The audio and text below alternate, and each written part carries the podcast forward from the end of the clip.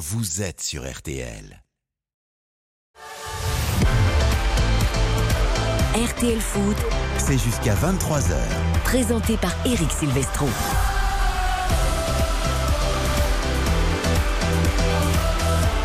Bonsoir à tous, ravi de vous retrouver pour RTL Foot. Nous sommes ensemble comme tous les dimanches soirs jusqu'à 23h pour euh, conclure la 12e journée de championnat avec une belle affiche, deux équipes de haut du tableau qui veulent suivre le rythme des meilleurs. C'est Lille face à Monaco au stade Pierre-Mauroy ce soir avec les commentaires évidemment de Samuel Duhamel. Bonsoir mon Sam. Salut Eric, bonsoir à tous. Le Nord vivra-t-il une belle semaine avec la victoire de Lens à Marseille? Lille va-t-il enchaîner un troisième succès euh, consécutif? C'est la réponse qu'on va avoir ce soir aux alentours de 23h. On va découvrir les compos des deux équipes avec toi très rapidement. Bonsoir Xavier Domergue. Bonsoir Eric, bonsoir à toutes et à tous. Face à vous, le retour du phénomène. Il nous avait manqué la semaine dernière, il a surtout manqué aux auditeurs de Oh, c'est RTL, ceux qui nous suivent en vidéo particulièrement sur rtl.fr. Car contrairement aux joueurs, aux défenseurs de Ligue 1 qui évitent de gesticuler avec les bras pour ne pas faire des mains dans la surface, même si sur, parfois ça ne suffit pas, on en parlera tout à l'heure avec Nantes, Nice, eh bien lui il bouge beaucoup les bras. Et pas seulement, il a mis sa belle chemise blanche, il est de retour.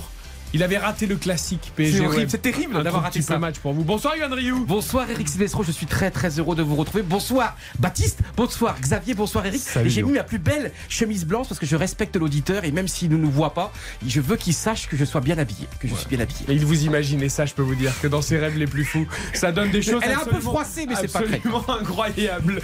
Euh, Lille Monaco, les compos dans quelques secondes, les paris Winamax évidemment, c'est la semaine du jeu responsable, tout en étant extrêmement modéré. On vous donnera des bons conseils. Euh, ceux de Karine notamment sont passés à deux reprises cette semaine dans les matchs de Ligue 1. Le grand replay donc des matchs de l'après-midi. Rennes qui a doublé Marseille en s'imposant Angers 2 buts à 1. Un partout entre Nice et Nantes, des polémiques d'arbitrage et de pénalty. Brest est sorti de la place euh, de 20e pour grimper à la 17e place grâce à son succès à Clermont 3-1. Là aussi, des polémiques entre Johan Gatien et Islam Simani euh, sur des insultes racistes qui auraient eu lieu ou pas selon les versions. Reims a gagné face à Auxerre 2 buts à 1, de partout entre 3 et Lorient. Lorient qui s'accroche, qui ne perd pas. Et Toulouse et Strasbourg ont également fait match nul. Deux buts partout. Lucas Dindeleu est derrière les manettes pour réaliser cette émission. C'est parti, RTL Foot 20h23. RTL Foot. C'est parti et c'est frappé plein centre, réussi par Jonathan David. Le LOSC qui mène 1-0. Golovin avec volant, volant, le but, le but, le but, l'ouverture du score pour. Je pense un match spectaculaire que tout le monde doit regarder. C'est une équipe avec, euh, avec beaucoup de qualités, techniquement, vitesse, action individuelle, un grand buteur aussi avec, avec David. Nous sommes aussi une équipe qui, qui joue toujours pour gagner. Alors il y a une vérité, un mensonge dans les propos de Philippe Clément qui nous vend ce match Lille-Monaco. La vérité, c'est que en effet un match qui s'annonce spectaculaire entre deux équipes, 6e l'AS Monaco, 7e le LOSC. En revanche, il y a un mensonge. Il dit il faut regarder ce match. Pas du tout. Il faut l'écouter sur l'antenne de RTL avec Samuel Duhamel. Ce sera bien plus agréable. Euh, ou, alors, ou alors on vous accorde que vous le regardiez sans le son en écoutant RTL. Voilà, ça, ça peut être le compromis. Il fallait aussi être là pour entendre le, euh, le magnifique choix musical de Lucas Dindeleu, un morceau de Dr. Dre d'un album fantastique de Chronic 2001 Ouais, non, à l'époque. je savais pas qu'Éric Jean-Jean participait à RTL Foot, mais là, euh, je comprends mieux. Je comprends. Fantastique. Euh, Samuel, on découvre les compos des deux équipes avec toi. Tu connais ma traditionnelle question avant de découvrir les compositions des deux équipes. Je n'ai pas de doute sur la réponse, mais je la pose quand même. Le toit est-il ouvert? J'ai une mauvaise nouvelle pour vous, Eric. Effectivement, le, le toit du, du Décathlon Arena Stade Pierre euh, Mauroy est fermé ce soir, mais pour le coup, on, on peut le comprendre. Ah bon on est en vigilance jaune, orage, avec de la grêle et de la pluie euh, annoncée. Ah, c'est vrai qu'on peut pas voilà, jouer sous la pluie au On préfère. ouais, et alors, ça, ça Mais sera attendez, il pleut. Est-ce qu'il pleuvait quand vous êtes arrivé au stade? Oui, il pleuvait. Il y avait même des éclairs. C'est Ah. terrible parce que j'ai l'impression d'entendre ma femme avant l'entraînement de mon fils qui s'entraîne maintenant trois fois par semaine et dès qu'il pleut, elle dit Oh, Il va peut-être pas aller à l'entraînement ce soir. Euh, Gabi, t'es sûr que tu veux y aller? Je dis Ben en Euh, fait, le foot, foot, c'est un sport extérieur. Et moi j'adorais, vous savez, c'est un truc qui manque énormément dans le foot, les flaques d'eau. Puisque maintenant les terrains sont euh, hybrides, synthétiques. Et je trouve que c'est un truc qui manque. Les gadous, les tacles glissés sur 25 mètres. Oui, les- les- on revenait à la maison, on, a- on en avait partout de la boue, nos mamans souffraient et tout. Et qu'est-ce qu'on était heureux. Oui, après les images du foot en folie, on s'en souvient de, de ce magnifique magnifique. euh, Mais ça manque en Angleterre, par exemple. On Oui, on veut ça- du sale. Ouais, mais ça n'arrive plus. Bon, ça c'est bien quand même pour le- la qualité du jeu quand même, qu'il n'y ait plus trop de flaques. Bon, d'accord. Donc le toit fermé, c'est une première mauvaise nouvelle. La deuxième, c'est que je suis en train de voir les deux équipes qui sont à l'échauffement. Je sais pas si c'est Monaco ou une autre équipe qui est venue jouer à Lille ce soir, mais bon, on verra. C'est- une collaboration, c'est le quatrième jeu de maillot et quatrième euh, Ouais. ensemble de l'AS Monaco, une collaboration avec la marque de streetwear Drôle de Monsieur. Très bien. Euh. C'est une, ode à la Riviera. Mais donc, comme c'est elle a quelle été, équipe qui nommée, joue voilà. C'est l'AS Monaco. c'est- D'accord, donc je sais c'est pas, votre parce équipe, qu'on dirait pas. Vous, vous les reconnaissez, vous, Samuel euh? Bah, c'est vrai que le- leur équipement est, est particulier. hein. Ils sont tout en, tout en blanc. Avec, il y a- j'ai l'impression qu'il y a des carreaux également sur leur shot et sur leur maillot. Oui. Donc, euh, Du beige, du marron, ouais. du bleu. Enfin, on est, on est Ça ne ressemble pas du tout à Monaco. Un mais non, bon. on parle plus de football. Voilà, c'est plus du football maintenant, c'est de la. Allez, du découvrons-. Un peu, jacquard, un peu effet jacquard. Découvrons les deux équipes, ce sera bien plus intéressant. Alors la, composition euh, lilloise de Paolo Fonseca euh, en, en Deux 4-2-3. absents, hein.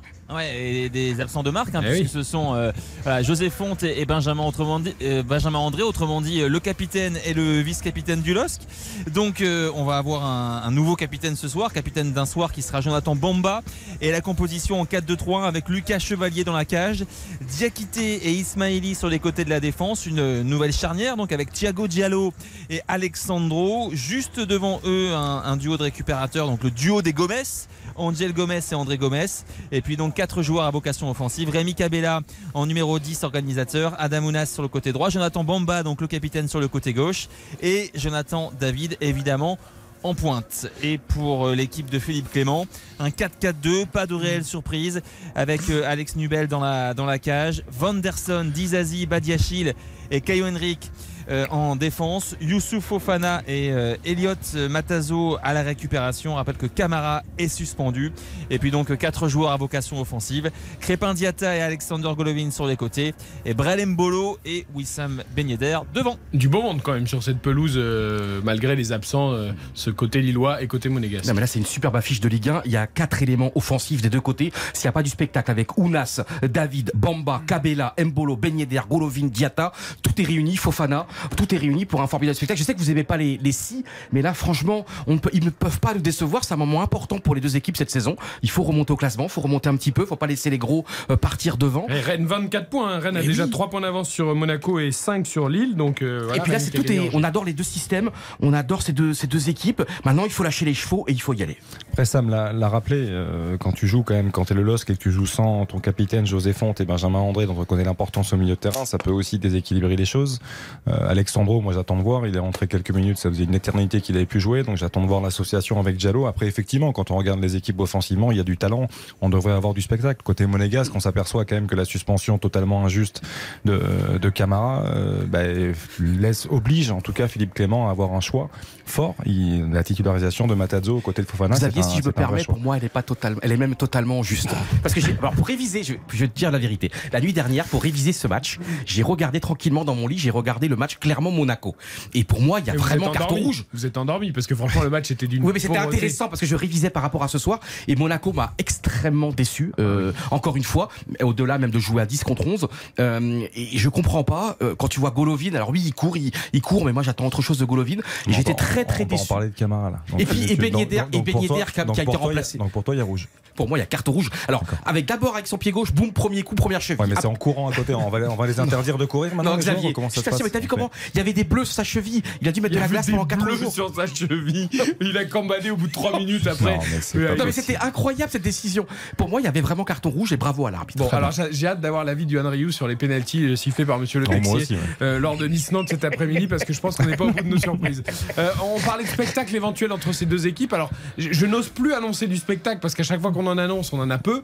Euh, mais quand même, c'est des équipes, Xavier, tu me montrais ça tout à l'heure, qui sont sur une sacrée série de, de buts inscrits, par exemple. La, la série est assez impressionnante, c'est-à-dire que le- cette rencontre oppose les deux équipes qui restent sur la plus longue série de matchs en marquant en Ligue 1, en marquant au moins un but. Monaco, c'est 21 matchs consécutifs en marquant au moins un but, et Lille 14. Donc effectivement, on devrait au moins voir un but, mais c'est vrai qu'on on s'attend à avoir du spectacle ce soir. Bon, les conditions, à part le toit fermé, j'ai bien compris qu'il y avait des risques d'orage. Du coup, c'est parfait. C'est, on se croirait au Qatar à la Coupe du Monde. On a mis à la Ah, limite il y la petite petit clim pour être à ça. 25 et voilà quoi. Il n'y a pas de climatisation, mais euh, on a une très très belle pelouse, environ euh, 35 000 supporters euh, attendus. dont 500 monégasques quand même qui ont fait le déplacement. Ils sont toujours Et- là. Hmm. Ah oui, ils sont Il toujours y en là. a hein, partout des que- sections, partout en France. Et Samuel, comment ça va? Est-ce que tu es prêt pour ce match? La voix est bien, le cœur est bien. C'est quoi tes rituels l'après-midi d'un match? Quand t'attends, quand tu révises, tu fais une petite sieste, tu regardes des... Comment tu fais pour préparer ce commentaire? À la préparation du match, moi, c'est toujours euh, très tôt le matin. Ah je commence par ça. Et après, je pense à vous et ça me donne de l'énergie. C'est beau. Une petite friterie, une petite... euh, Après, il pense à nous, il oublie tout ce qu'il a révisé. Il dit bon, bon, de toute façon. non, après, il va chercher les croissants. C'est vrai, Ah, bien Samuel sûr. Oh Samuel, Ah, il va chercher les croissants le dimanche. Eh, eh. Croissant Bon. et les chocolatines ou les pains au chocolat? Alors, chez nous, c'est petit pain.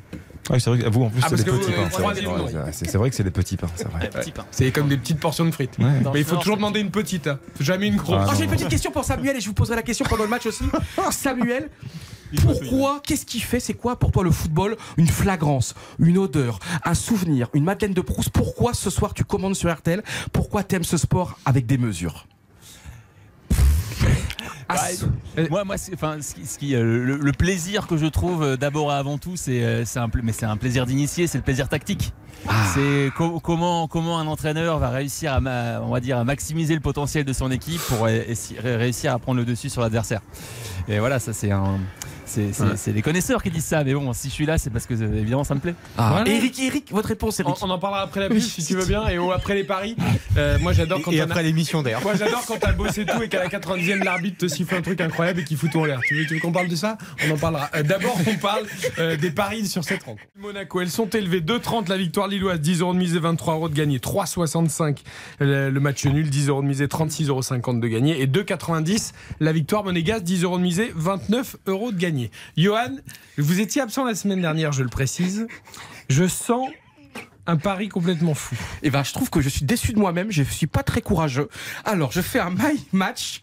Alors, score exact. Est-ce que j'ai assez de place avec 5 lignes pour tout noter Euh, non, il y en a 8. Bon, je vais essayer. il y a je vais 8 écrire- livres de je vais- je vais écrire petit. Victoire de Monaco 3 à 2. Avec buteur Score exact. Score exact. On y va, on y va, on monte au filet. Score exact. Avec les joueurs qu'il y a sur le terrain, c'est pas possible autrement. 3 à 2 Monaco. Avec buteur exact. Ben Yedder et Mbolo et David. Donc les trois doivent marquer. Les trois doivent marquer. Ben Yedder, Mbolo, David. Ensuite, autre buteur multichance. Dizazi ou Ounas. Donc il faut qu'il y en ait un des deux qui marque. Un des deux qui marque. Après, Lille mène à la mi-temps. Mais c'est Monaco qui ouvre le score. Et tout cela. Attends, attends, attends, attends. Monaco ouvre le score. Lille mène à la mi-temps. Voilà. Ouais. Et tout ça, ça fait une petite cote minuscule, cote à 2000. c'est le record historique de. Vous, vous étiez fan de la série quand De- vous étiez à 2000 De l'histoire de ça Winamax, probablement, oui. Euh, Excusez-moi, il n'y a pas de mayonnaise. C'est- C'est-à-dire quoi il y a- Ça veut dire quoi Il y a pas de mayonnaise ketchup ou mayonnaise avec Parce que. Ketchup, mayonnaise, Ouais, ça, pour, ça le ça, mélange, là, pour le mélange, la sauce, je mets quoi Parce qu'il y a tellement d'ingrédients que. Sauce blanche, Sauce blanche, ok, c'est c'est noté. Euh, Baptiste. Euh, un pari raisonnable et raisonné. Euh, qui- En passant qui- d'un Rio, en général, c'est raisonnable. hein, qui s'articule de la manière suivante. Euh, je vois Lille qui ouvre le score. Je vois Lille qui marque dans les demi-temps, avec également Monaco qui marque dans les demi-temps. Ça fait donc plus de 3,5 buts sur l'ensemble de la rencontre. Et buteur multichance, pas de risque. Jonathan David ou Wissam euh, Ben Yedder. Euh, je ne parie pas sur euh, match nul, victoire de Lille ou victoire de Monaco. hein. Donc il n'y a, pas ces cotes-là. Euh, et tout ça, ça fait une cote de 19 dans un My Match Winamax. C'est noté. Juste ra- rappelons quand même que, que Lille, hein, en Ligue 1, n'a remporté que deux de ses 16 derniers matchs contre Monaco. C'est-à-dire que Monaco, c'est une équipe qui est souvent très solide face, face au LOSC et qui plus est euh, sur les terres lilloises, puisque Monaco est l'équipe contre laquelle Lille a perdu le plus de matchs à domicile dans son histoire en Ligue 1. Eh bien, demandons à Quentin ce qu'il en pense ce soir pour ses paris. Bonsoir, Quentin. Bien le bonsoir. Bonsoir, bon, Quentin. bon, c'est bien parce que Quentin, c'est la semaine du jeu responsable avec Winamax et RTL partenaires. Très important. Où, voilà, où on reste modéré dans nos paris. Et Johan Rioux l'a parfaitement illustré avec sa cote à 2000. Euh, J'espère Voilà, que vous, ça. vous le serez, Quentin. Allez-y. On, on va essayer. Euh, non, moi je suis parti pour euh, une, une victoire de Monaco ou un match nul. On va essayer de rester un peu raisonnable. D'accord. Euh, un but d'Embolo quand même. Je pense qu'il va essayer de, de nous faire quelque chose de bien. Et après, but pour les deux équipes. Euh, défense de Monaco trop faible. Et le petit bonus, je sais pas si on le trouve. euh, un carton rouge certainement. On est habitué du côté de Monaco à prendre des rouges chaque Ah, c'est match. c'est vrai qu'il y, en a beaucoup. Oui. Il y en a beaucoup. Ouais, D'ailleurs, petite question, Quentin, le, le rouge de Camara. Difficile, mais non, On en enfin, difficile, de, difficile de le juger. Je pense que c'est dans l'idée c'est par derrière, ça peut faire très mal et ça peut être voilà. Et voilà, involontaire. Attends, attends, attends, il a pas fini sa phrase. Bah oui. C'est par derrière, ça peut faire très mal, mais il y a le mec qui est arrivé. Il est pas important le mec. non, mais ça peut, c'est par derrière, ça peut être, ça peut faire très mal, mais dans, c'est inten- c'est pas du tout intentionnel, c'est totalement involontaire et je pense qu'il faut jouer un peu le côté. Bah oui. Un Mais, peu mais si le, joueur est absent pendant 6 mois parce qu'il a pris un deux énormes Mais- buts mais sur la tu regardes si le joueur peut se lever, s'il peut se lever, qu'il peut jouer, tu mets jaune. Mais yo, S'il tu peut pas se lever, tu jaune. sors, tu mets je rouge. suis neutre, moi je suis Non, mais tu- supporter de l'un de je- l'autre. mais je tu franchement, la Camara, tu pourquoi il fait ça Tu mets un 15e jaune et minute. tu attends un peu. Tu mais l'intégrité tu physique, tu rencontres derrière un coup, deux coups, c'est deux coups. Garde les arguments pour Nice-Nantes. Quentin, c'est noté pour les paris du soir. Merci beaucoup en tout Merci. Quentin, Bon vous êtes match. supporter d'une des deux équipes peut-être? Ah, Euh, bien sûr, supporter monégasque. Ah oui, bah, vu, vu le pari, je pense que c'était assez clair. Quentin, c'est vrai, comment vous êtes, comment vous êtes devenu supporter de Monaco? Un souvenir, un joueur, un match? Euh, Avec un match, d'Izazi, un la match forcément, Julie, on va dire 2004. Ah, Et magnifique. la saison 2004, les Invincibles. Quel Ah, les parcours on extraordinaire. Match c'est retour contre le Real. Louis II, match C'était non, mais retour contre le Real. c'était dingue, c'était Non, mais Les dingue. Galactiques, Rodel Zidane, au tout ça. C'est C'est d'ailleurs pour ça que le joueur préféré, je crois, de Quentin, c'est Deco d'ailleurs. Ah. Et les... Je suis désolé. Je suis désolé. non, Joueur de la finale de Porto, évidemment, à En Gelsenkirchen. Merci de le rappeler. Euh, merci Quentin en tout cas. Salut, Quentin, bonne, bonne soirée, soirée, à toi. Bon match, Merci, Quentin. bonne soirée à vous. Et pourquoi Michael Lefebvre a décidé de suivre tous les matchs sur la côte d'Azur de Nice et de l'AS Monaco? On va lui poser la question. C'était compliqué à Nice cet après-midi face à Nantes. RTL. Passez une bonne soirée sur RTL. RTL. Vivre ensemble. RTL Foot, Le replay. Le replay avec un peu de retard, on a été très bavard ce soir, mais c'est la magie du direct de la radio. Lille-Monaco, coup d'envoi 20h45. Le replay des matchs de l'après-midi. Victoire de Rennes à Angers 2 buts à 1, 3-1 pour Brest à Clermont, 2-2 entre Toulouse et Strasbourg, et entre 3 et Lorient, 2-1 pour Reims face à Auxerre. Et le match sur lequel on va se pencher plus particulièrement, c'était le match de 17h. Euh, pas pour la qualité du match qui s'est terminé par un match nul, un but partout entre Nice et Nantes, mais pour tout le scénario qu'il a engendré à l'Alliance Riviera sous les yeux, bien sûr, de Michael Lefebvre. Bonsoir Mika. Bonsoir Eric, bonsoir à tous. Alors on se dirigeait vers une victoire nantaise, méritée ou pas, j'en sais rien, on va en parler, jusqu'à un penalty pour l'OGC Nice au bout du bout du temps additionnel qui a fait couler, mais alors beaucoup, beaucoup, et de salive, et donc demain matin dans les journaux. hein. Effectivement, euh, on n'y croyait plus du côté des, des Niçois. Un dernier ballon dans la surface de réparation. Dante euh, va à la tête et puis il y a Castelletto euh, qui saute les deux bras en l'air. Dante a les deux mains devant Castelletto. On peut croire qu'il s'appuie euh, sur le joueur euh, nantais, mais euh, le ballon touche la main du, du défenseur de Nantes, Monsieur Texier Sif penalty. Ne va pas consulter la VAR, hein, il faut bien le, le- le préciser. Euh, il, est, il, il- il- enfin, il ne va pas checker euh, Les vers la images, vidéo, ouais. les images. Voilà, c'est la VAR. La lui confirme à l'oreillette. La VAR lui confirme le- à l'oreillette et là, eh bien, évidemment, euh, c'est euh, les Nantais sont, sont extrêmement courroucés par, par, par ce qui se passe. Le penalty est transformé par Pépé et puis derrière, à la- au coup de sifflet final, eh bien, il y a l'expulsion euh, d'Alban euh, Lafont euh, entre autres, celle de, de Ludovic Blas également. Donc c'était très très compliqué. Il faut savoir qu'en première période, déjà, Monsieur Le Texier euh, a une, va dire, une décision assez litigieuse puisqu'il y a une double main euh, de Viti, le défenseur niçois dans la surface de réparation. Le ballon euh, lui arrive sur la, main gauche d'abord, puis rebondit et va sur la, main droite. La consultation de la VAR et des images de la part de, de Monsieur Le Texier qui estime qu'il n'y a pas main de la part de, Viti. En tous les cas, pas de quoi siffler penalty euh, en faveur du Football Club de Nantes. Et ça a déclenché évidemment la colère froide euh, d'Antoine Coiboiré sur cette fin de match en tous les cas. Écoutez comment il qualifie Antoine cette, euh, cette fin de match. Débile parce que donc euh, on perd deux points, mais surtout on perd deux joueurs, deux cartons rouges. Donc c'est pour ça que il y a de la colère, mais ça y est maintenant c'est passé, mais c'est de la colère froide parce que ben, vous pouvez passer devant Nice aujourd'hui au classement, et puis surtout on perd deux joueurs quoi. Ça peut être un peu compliqué pour la suite, même si on, est costaud, on va relever la tête. Soit j'ai de la merde dans les yeux, ou soit le, gars qui est, là, le quatrième arbitre et ceux qui sont là-bas, donc euh, sont des menteurs et c'est plutôt la deuxième euh, raison qui me fait penser qu'aujourd'hui, euh, voilà, tu peux pas gagner un match. C'est malhonnête. Il est bien allé donc en premier mi-temps pour aller euh, vérifier au niveau de la VAR et puis après prendre la décision de ne pas siffler penalty. Ben là, qu'il fasse pareil. Surtout à ce moment du match. Il voit qu'il y, a de- la tension. si c'est un- quelqu'un donc de psychologue, il va voir les images et après il prend la décision. Il dit à penalty et puis nous on, on dit rien. Mais là, j'ai le sentiment de, de m'être fait fait avoir. Alors c'est là, c'est là que c'est intéressant les propos d'Antoine Camboiré, euh, Johan, Xavier, Mika. Euh, c'est qu'on va pas donner de leçons nous, parce qu'en effet sur ces deux actions, je pense que tu peux tout siffler ou rien siffler. Euh, tu- tu trouveras toujours un argument pour valider le fait que tu es donné penalty ou pas penalty, et pour la double main de Viti et pour celle de Castelletto. L'argument n'est pas là. L'argument est de dire que les deux décisions vont les deux dans le sens des Niçois. Et que la deuxième fois, et c'est là-dessus qu'Antoine Camboire a beaucoup insisté, euh, Monsieur le Texier n'est pas allé vérifier les images par lui-même. Euh, du coup, on a entendu Chirivella aussi qui dit mais on comprend plus rien avec les mains, les arbitres nous disent un coup blanc, un coup noir, on comprend plus rien. Ça, ils ont raison. Non mais c'est ça le problème. en fait. Bien Non, sûr. mais Eric, il y a un moment donné, vous savez, je déteste, déteste et vraiment critiquer l'arbitrage. Pour moi, l'arbitre, c'est sacré. Mais là, il y a un moment donné, je vois les images et, c'est une évidence absolue que c'est Dante qui fait la faute sur Castelletto. Dante. Ah, pour toi, tu vois, moi je discute même pas de mais le ah fond. si, mais pour moi c'est une évidence, je t'assure. Et vraiment, je précise encore une fois aux auditeurs, nous c'est vraiment, on aime, les- enfin moi l'arbitrage c'est sacré. Mon père était arbitre en district, en ligue. Je l'ai vu parfois euh, maltraité le, le- le dimanche par des en district. Tu t'imagines en district. Et là, mais c'est une évidence quand même. euh, C'est un moment important Après- du match. L'arbitre est à deux mètres de l'action. Après, ce que je Dante, peux- Dante, se- Dante Ouais. et, et il empêche absolument Castelletto de faire quelque chose. Et Castelletto, pour moi, la main, c'est même pas le problème. C'est Dante qui se lève, qui fait l'ascenseur. Euh, Il y a faute de Dante, mais ça me paraît évident. Si tu vas par là, Johan, euh, Castelletto n'est pas obligé, n'est pas non plus obligé de sauter à la tête les deux mains en l'air. Si tu veux, les deux bras en l'air. Oui, c'est Oui, pour mais ça que je sur, le, t'assure que sur dans le le fond, sur le fond, Voilà, je ça. Bah oui, moi, moi- évidemment, moi, je pense évidemment. qu'il, moi, je pense qu'il le fait pour montrer qu'il est, qu'il est accroché. Je sais pas si vous voyez ce que je veux dire. C'est que euh, je, je rejoins Yo. Après, euh, Mika l'a très bien expliqué. Et toi aussi, Eric, quand tu dis euh, ça peut siffler ou pas. Euh, moi, c'est Rappelez-vous moi- la finale de la Coupe de France où. Boudaoui fait la main, euh, c'est la même. Mais, mais moi, c'est l'attitude de Dante. C'est que Dante, directement, quand il voit que le, le point de pénalty est désigné et tout ça, il fait le signe tout de suite. Non, non, non, non, je le touche pas, je, je fais rien, Oui, je fais rien. général, Et en fait, bah, bien sûr. Et Ah en oui. fait, là, on le voit très bien au niveau de, au moment de la prise d'impulsion. La prise d'appui de Castelletto qui veut disputer le duel, Dante a déjà sauté avant et il s'appuie sur lui, donc il ne peut pas disputer Oui, il y a le un duel. vrai geste de Dante Donc, qui, qui voilà. c'est- c'est- on voit, Oui, mais on voit le geste. après, il y a un duel, il y a un ça fait geste appuie.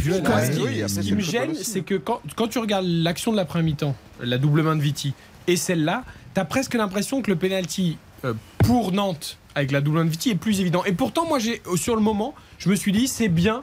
Monsieur le Texier ne siffle pas penalty. Pourtant, il y a deux mains. Mais voilà, le gars est Alors- en l'air, il se retourne. C'est un peu involontaire. C'est bien, c'est dans l'esprit du Ah, jeu. Alors, euh, la justification, parce que j'ai pas pu tout mettre dans le son d'Antoine Comboiré, selon Antoine Comboiré, la justification du quatrième arbitre, euh, c'est qu'après avoir Ça vu les images, voilà, ils estiment que ça touche le ça. corps.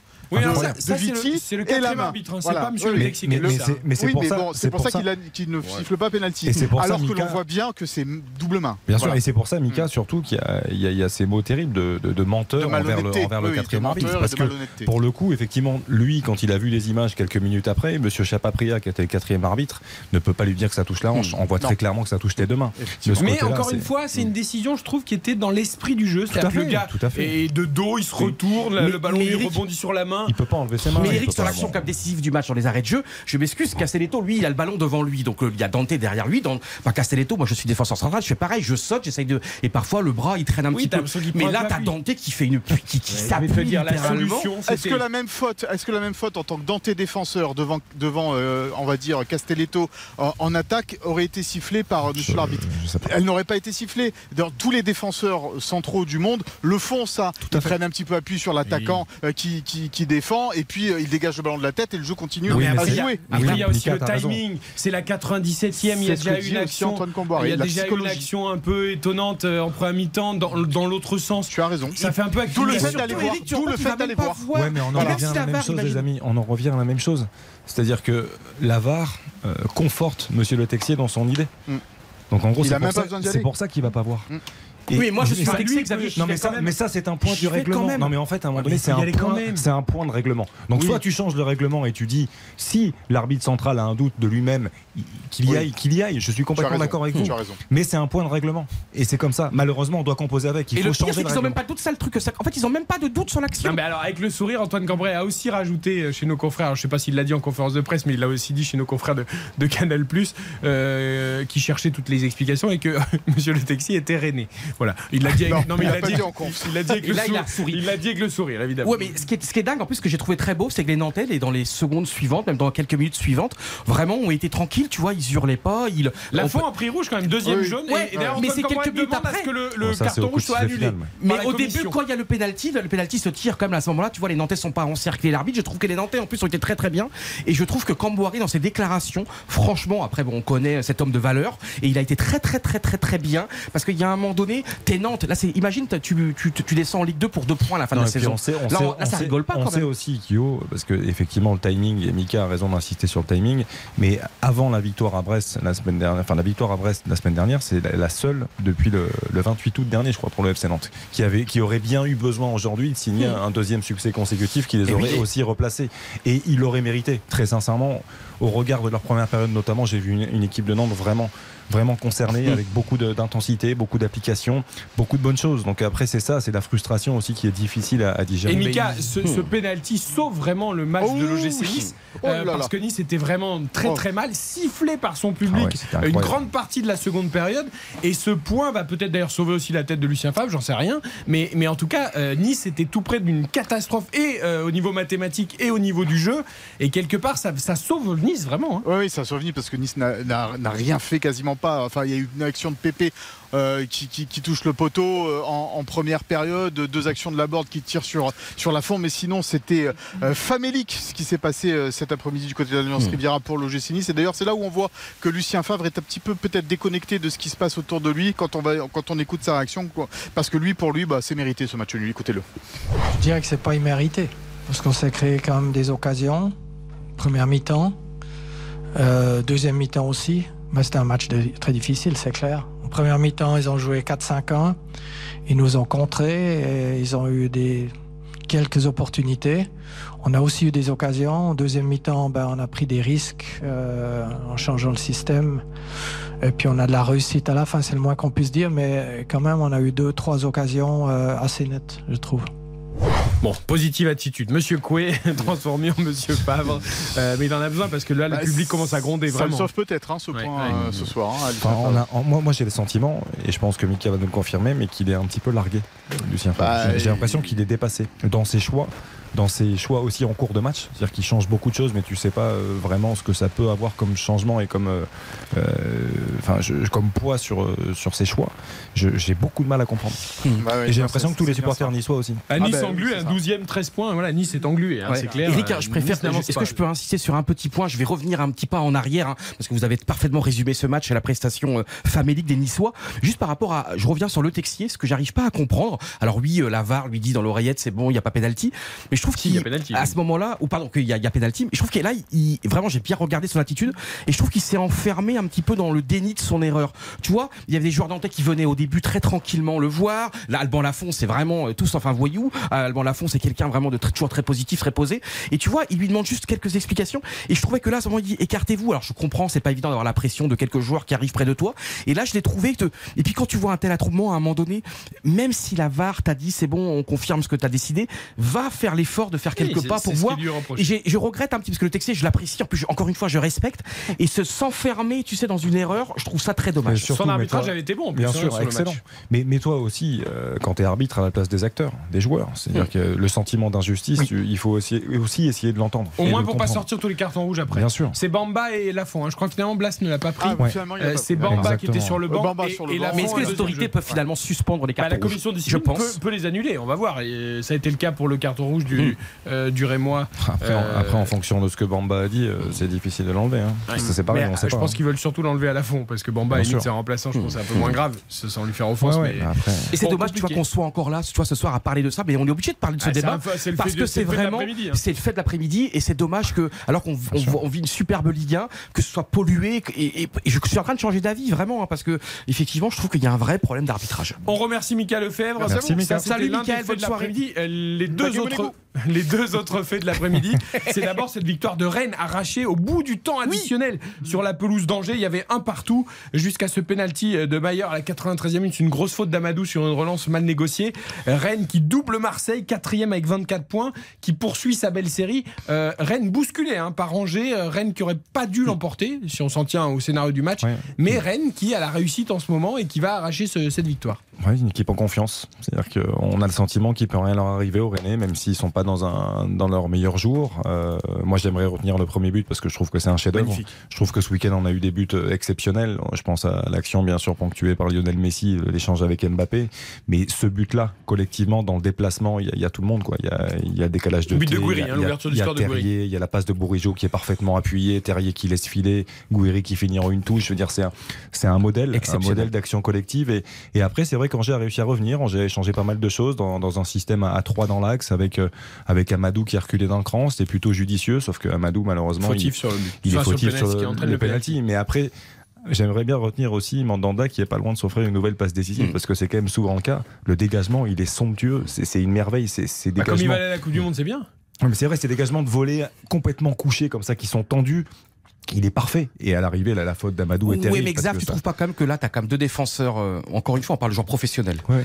Et je peux pas comprendre, aussi extraordinaire soit le dégagement de Mandanda, fantastique, comment les deux défenseurs peuvent se faire berner à ce point? Ces Bah, deux défenseurs, ils jeu, sont professionnels. Et je comprends qu'on peut parfois, tu sais, le ballon arrive, il y a un rebond, est-ce que je prends le, est-ce que je prends le ballon avant le rebond? Mais là, il y a quand même deux joueurs qui sont là et ils passent infiniment trop facilement le- l'attaquant. Je comprends pas. Et euh, alors, j'aime infiniment cette équipe euh, rennaise. Euh, surtout, on peut dire que c'est quasiment un 4-2-4 hein, parce que franchement, il y a un donné, très souvent, on voit Terrier, Kalimundo, Gouiri, Bourgio sur la même ligne. C'est exceptionnel à voir.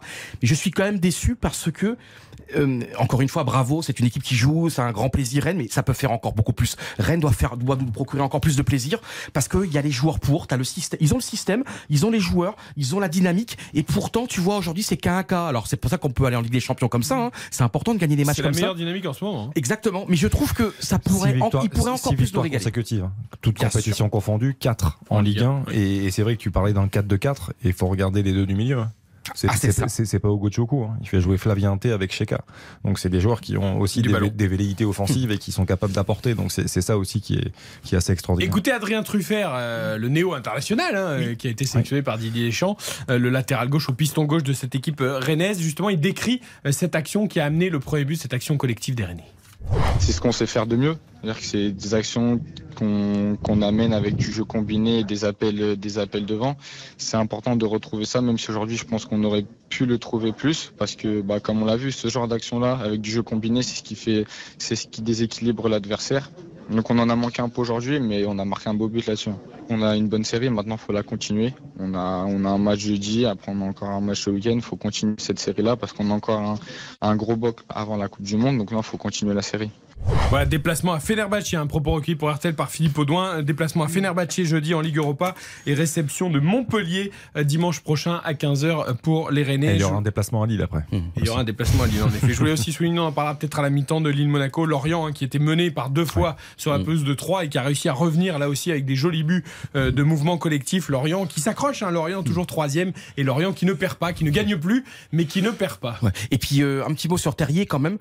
Euh, ça pourrait pas être une immense surprise pour euh, l'équipe de France parce que le talent sur le but, euh, j'in- j'insiste en parlant doucement parce que c'est une douceur, c'est une fantaisie sur le but. Il est présent par deux passes et surtout il est présent par ce ballon qu'il laisse délicatement et avec altruisme. Je trouve qu'on a besoin. Voilà, pour, pour moi, tu pour te moi ça a valeur de passe décisive. tu te rends compte cette phrase extraordinaire Voilà pourquoi j'aime Xavier Domergue Parce que tu te rends compte, il a tout décrit. C'est une passe décisive sans avoir touché le ballon. Et je pense que ce joueur nous apporterait par son intelligence, même si pour moi le meilleur terrier que j'ai vu c'est à Strasbourg. Mais je trouve que c'est un joueur d'instinct. C'est un joueur un peu ancienne époque, années 80, c'est années 90. Ça va pas super vite, mais qu'est-ce que c'est technique? Et c'est lui qui fait courir le ballon et c'est pas lui qui a besoin de courir. J'adore ce joueur. Baptiste Durieux, est-ce que tu es d'accord avec nous? Pas du tout. C'est vrai. Mais je vous embrasse. c'est vrai, t'es pas d'accord Non, mais sur c'est- c'est Terrier c'est l'intelligence de jeu qui est frappante. C'est-à-dire que quand on laisse filer un ballon comme ça, ça veut dire qu'on a pris l'information avant, on sait que Gouiri est derrière. Et, et pour moi, c'est en ce sens-là que ça a valeur de passe, de passe décisive. Parce que la passe sera donnée à Bourigeau, elle est magnifique, la passe aussi, elle est bien appuyée. C'est pour ça qu'il peut la laisser filer. Donc c'est bon, c'est un régal en termes de, Ah, on aime le de foot. foot. c'est- Quel but En tout cas, je vous laisse disserter, je vous laisse rêver euh, sur ce but rennais pendant la pub avant de se lancer pleinement dans le Lille-Monaco. Coup d'envoi dans 5 minutes. RTL. RTL, RTL. Vivre vivre ensemble. Eric Silvestro. RTL Foot jusqu'à 23h. Jusqu'à 23h avec Lille-Monaco, dernier match de la 12e journée de Ligue 1. Je découvre qui est l'arbitre VAR de cette partie, c'est monsieur Alexandre Castro. Euh, qui sera l'arbitre central, monsieur Du- Duhamel, s'il vous plaît Willy Delageau, arbitre euh, principal de cette rencontre. Oh, il y a une photo de groupe là. Alors, il y a, La il y a toute la famille là sur la photo de groupe. c'est les journées de l'arbitrage, c'est quoi Tout à fait. C'est les journées Ah, d'arbitrage. bah voilà. Ouais, exactement. On a bien vu cet après-midi les journées de foot, C'est l'arbitrage. pour ça qu'on avait les, pour ça qu'on avait les deux Les doubles brassards de brassards. Marquinhos la dernière fois. Ah, J'aurais voulu être arbitre de touche. Oh là là. Ouais, tu, tu sers plus à rien aujourd'hui si t'es arbitre de touche. C'est dur, hein, de toucher. C'est très très dur. T'imagines le cerveau pour voir à la fois le passeur et à la fois celui qui reçoit la passe, c'est horriblement compliqué. Samuel, t'as déjà été arbitre de touche? Je n'ai jamais eu cette chance, mais effectivement, pourquoi pas en, en reconversion. euh, Jamais, c'est vrai, même- en match comme ça de, de pré-saison, un truc, moi ça, moi, ça m'est arrivé de l'être. Match de pré-saison pour aider parce qu'on n'avait pas d'arbitre ouais, officiel à ce moment-là. et- Arbitre principal dans ces cas-là, mais non, jamais été arbitre de touche. Allez, Lille-Monaco, le but du jeu talent, pour. Monaco, rejoindre Rennes et doubler Marseille avec 24 points. Le but de Lille, c'est de doubler Monaco justement et de revenir dans le sillage de l'OM. Deux équipes qui sont plutôt sur une bonne dynamique, même si Monaco a été freiné euh, par Clermont après cinq victoires consécutives. Il y a eu un match nul à Louis II et puis Lille, c'est quand même trois victoires lors des quatre derniers matchs, dont deux victoires face à Lens et Strasbourg. Il y a eu la défaite à Lorient entre temps, mais Lille est en train de remonter également au classement. Sans encaisser de but. hein. Exactement. Deux matchs sans encaisser de but. Le problème, c'est que là, c'est Font la- n'est pas là. C'est exactement ça, c'est la première fois de la saison. Donc évidemment, on a, on a une équipe du, du LOS qui est en pleine progression là depuis quelques semaines et on a évidemment hâte de voir ce choc puisque, euh, comme tu l'as dit Eric, il y a vraiment la, la possibilité de faire un bon coup euh, pour Lille et puis euh, on, on l'a dit et répété, devant sa carbure, donc il n'est pas question de perdre des points euh, pour rester dans le Ah, Marseille, euh, c'est trois défaites, ça marque un peu le pas, donc ça. ça permet à tout le monde de revenir. Et euh, Tu, vas, tu vas me confirmer ça, Sam, mais je, je regardais pour José Fonte, il venait d'enchaîner 49 matchs consécutifs en Ligue 1 Alors moi, j'avais disputés dans 60 son matchs. intégralité. Ah ouais c'est ça. Alors, en 49 intégral et matchs. 60 matchs d'affilée. Ouais, et- et Et en fait, 49 les- dans son intégralité. Le, C'est- le- le dernier match, c'est- étonnant parce que le dernier match qu'il avait raté, c'était tout simplement le match du titre à Angers. Oui, tout à fait. Donc ça, ça remonte à, à mai euh, 2021, effectivement. Donc euh, allez, on va dire une cinquantaine, une soixantaine de matchs. Et c'est parti à Pierre Mauroy. Bon match à toutes et à tous.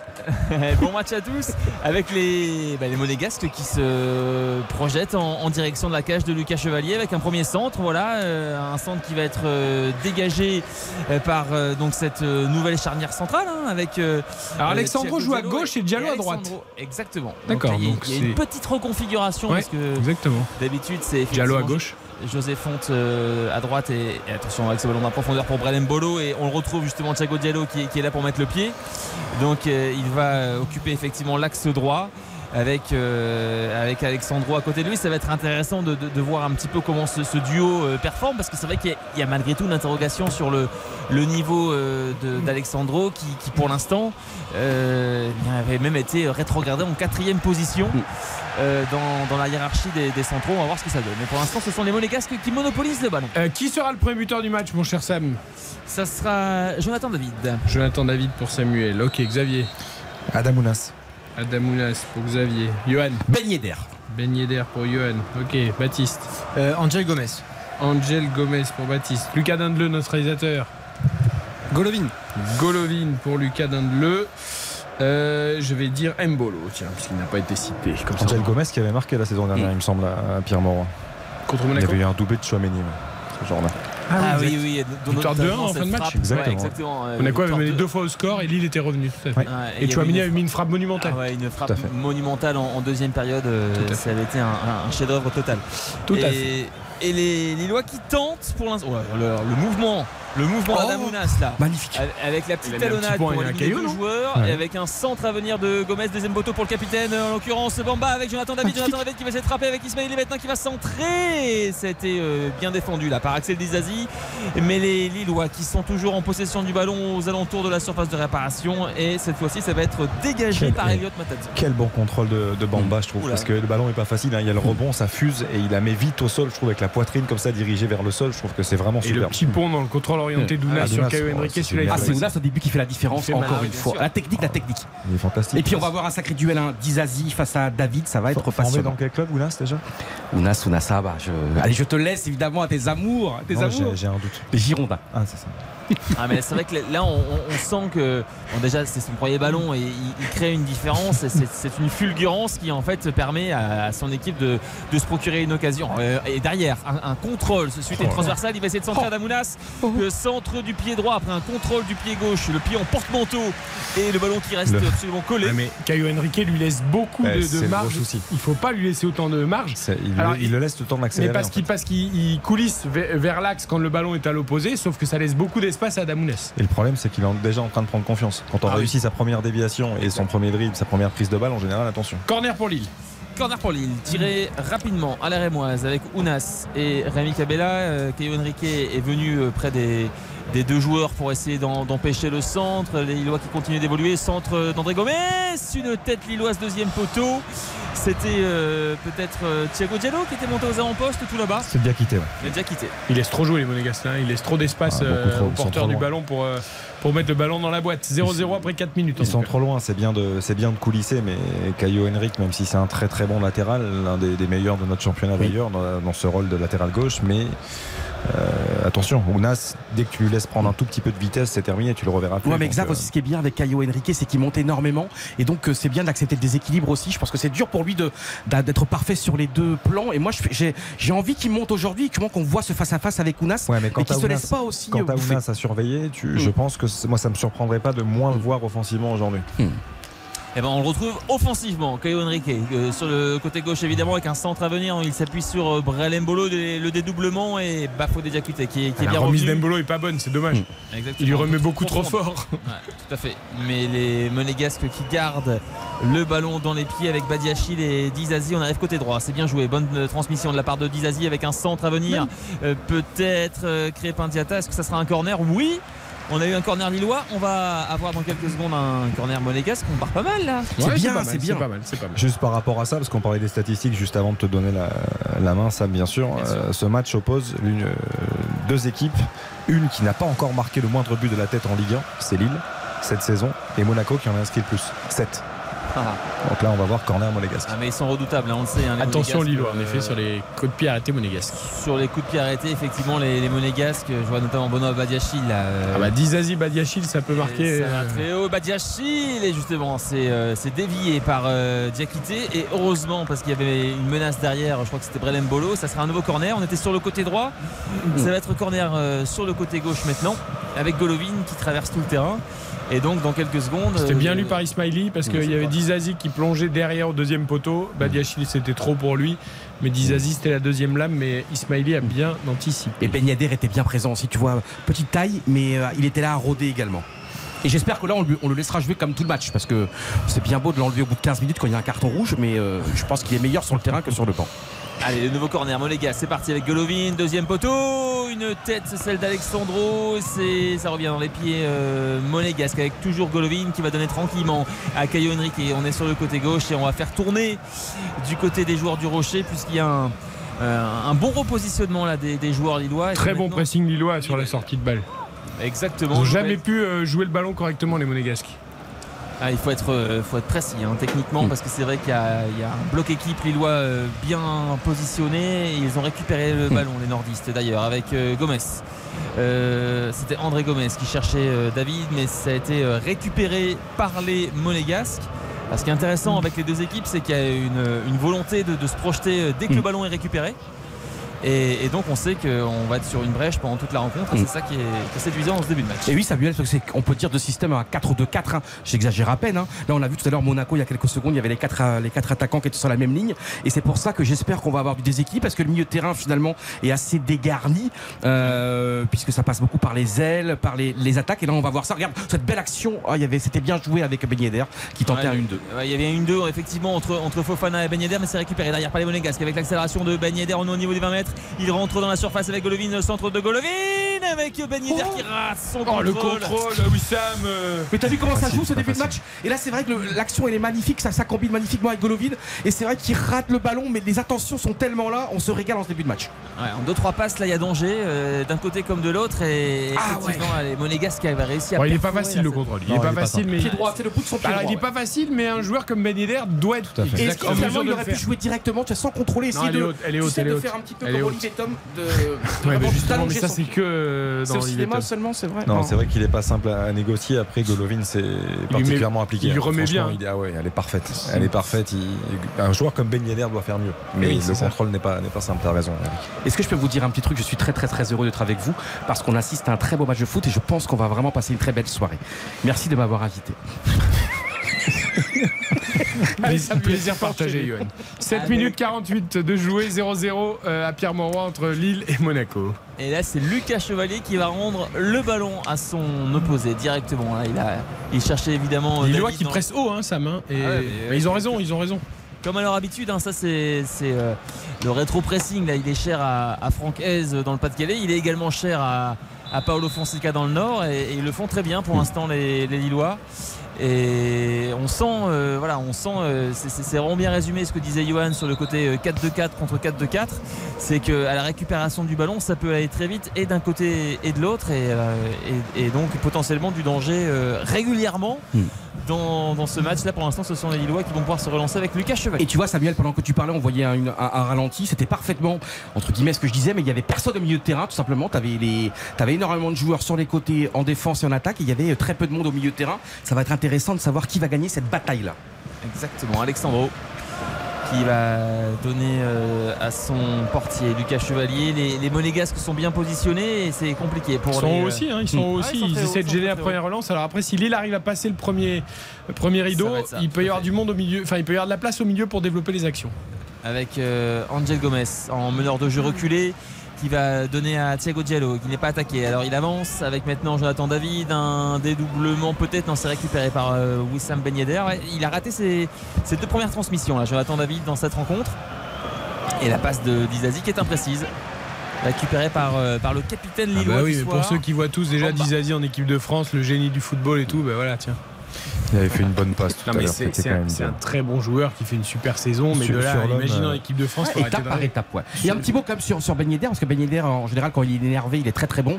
Et c'est vrai, il n'était pas du tout content d'être sorti euh, le week-end dernier, même s'il y avait eu une très belle discussion avec le coach au moment où il a été sorti suite au carton rouge. Et- Mais je trouve qu'il méritait pas ça. Et en général, il est toujours excellent quand il est, euh, bah, quand il a subi une injustice. Et donc, euh, bah, on a hâte de voir ça. Mais depuis le début de saison, il est pas très énervé quand même, euh, Wissam Ben Yedder. Attends, il a mis, euh, comme il fait ses prestations, il a mis le, le- le triplé il y a quelques semaines. Là, en il ce est moment, là. il est quand même mieux. hein. Ah oui, il est mieux. Il est très bien. Avec un ballon dans la profondeur justement pour euh, Ben Yedder qui avait été euh, bien sollicité là par Alexander Golovin et il a manqué quoi Allez un demi-mètre? Ouais. On sent, on sent qu'il est content quand même quand, quand Golovin est sur le terrain. Oui. Je, je trouve que ça, ça change quand même tout euh, dans l'animation offensive. C'est-à-dire que ça amène de la qualité technique, mais c'est, mais c'est un bonheur. quoi. C'est un bonheur et, et il sent le football. Euh, J'ai envie de dire qu'il incarne un petit peu le football, Golovin, et on espère vraiment hein, que ses soucis euh, musculaires, ses blessures à répétition soient, soient très loin derrière lui, parce que pff, quel bonheur de l'avoir en, en Ligue 1 et de le voir comme ça enchaîner les Mm. matchs. Et Lillois qui accélère maintenant avec un ballon qui arrive côté gauche pour Ismaili. Ismaili au niveau des 25 mètres qui va peut-être donner devant lui pour euh, Cabella. Ça a été euh, récupéré par euh, Ismaili avec un ballon dans la profondeur et finalement c'est euh, Nubel. Tu sens que Matazzo, Fofana, c'est quand même pas aussi huilé que Camara ou d'autres. Matazzo, il, il essaie de faire le boulot, mais il est quand même un ton en dessous. Et du coup, dès que les Lillois arrivent à se mettre dans le sens de la marche au milieu de terrain, tout de suite, ils arrivent aux 30 mètres. Quoi. Et là, Caio Henrique, tu vois, qui demande le ballon, ça qui est bien. Ce que j'aime avec lui, tu vois, il a demandé, il a récupéré le ballon, il a avancé. Alors parfois, il peut avoir des errances défensives, mais au moins, et là justement, là, il va se retrouver face en face à face avec Ounas. Avec, euh, avec Ounas et donc il va y avoir danger forcément avec euh, un ballon pour euh, Cabella ça a été euh, contré par un Monégas ça revient avec euh, Angel Gomez on est au niveau des 25 mètres là mais il y a euh, quasiment une double ligne de Ah, 4 ils sont trop bas, les Monégasques. ah ouais ils sont Eh, La euh, ligne, elle est là, mais ils sont. 4-4-2, ouais.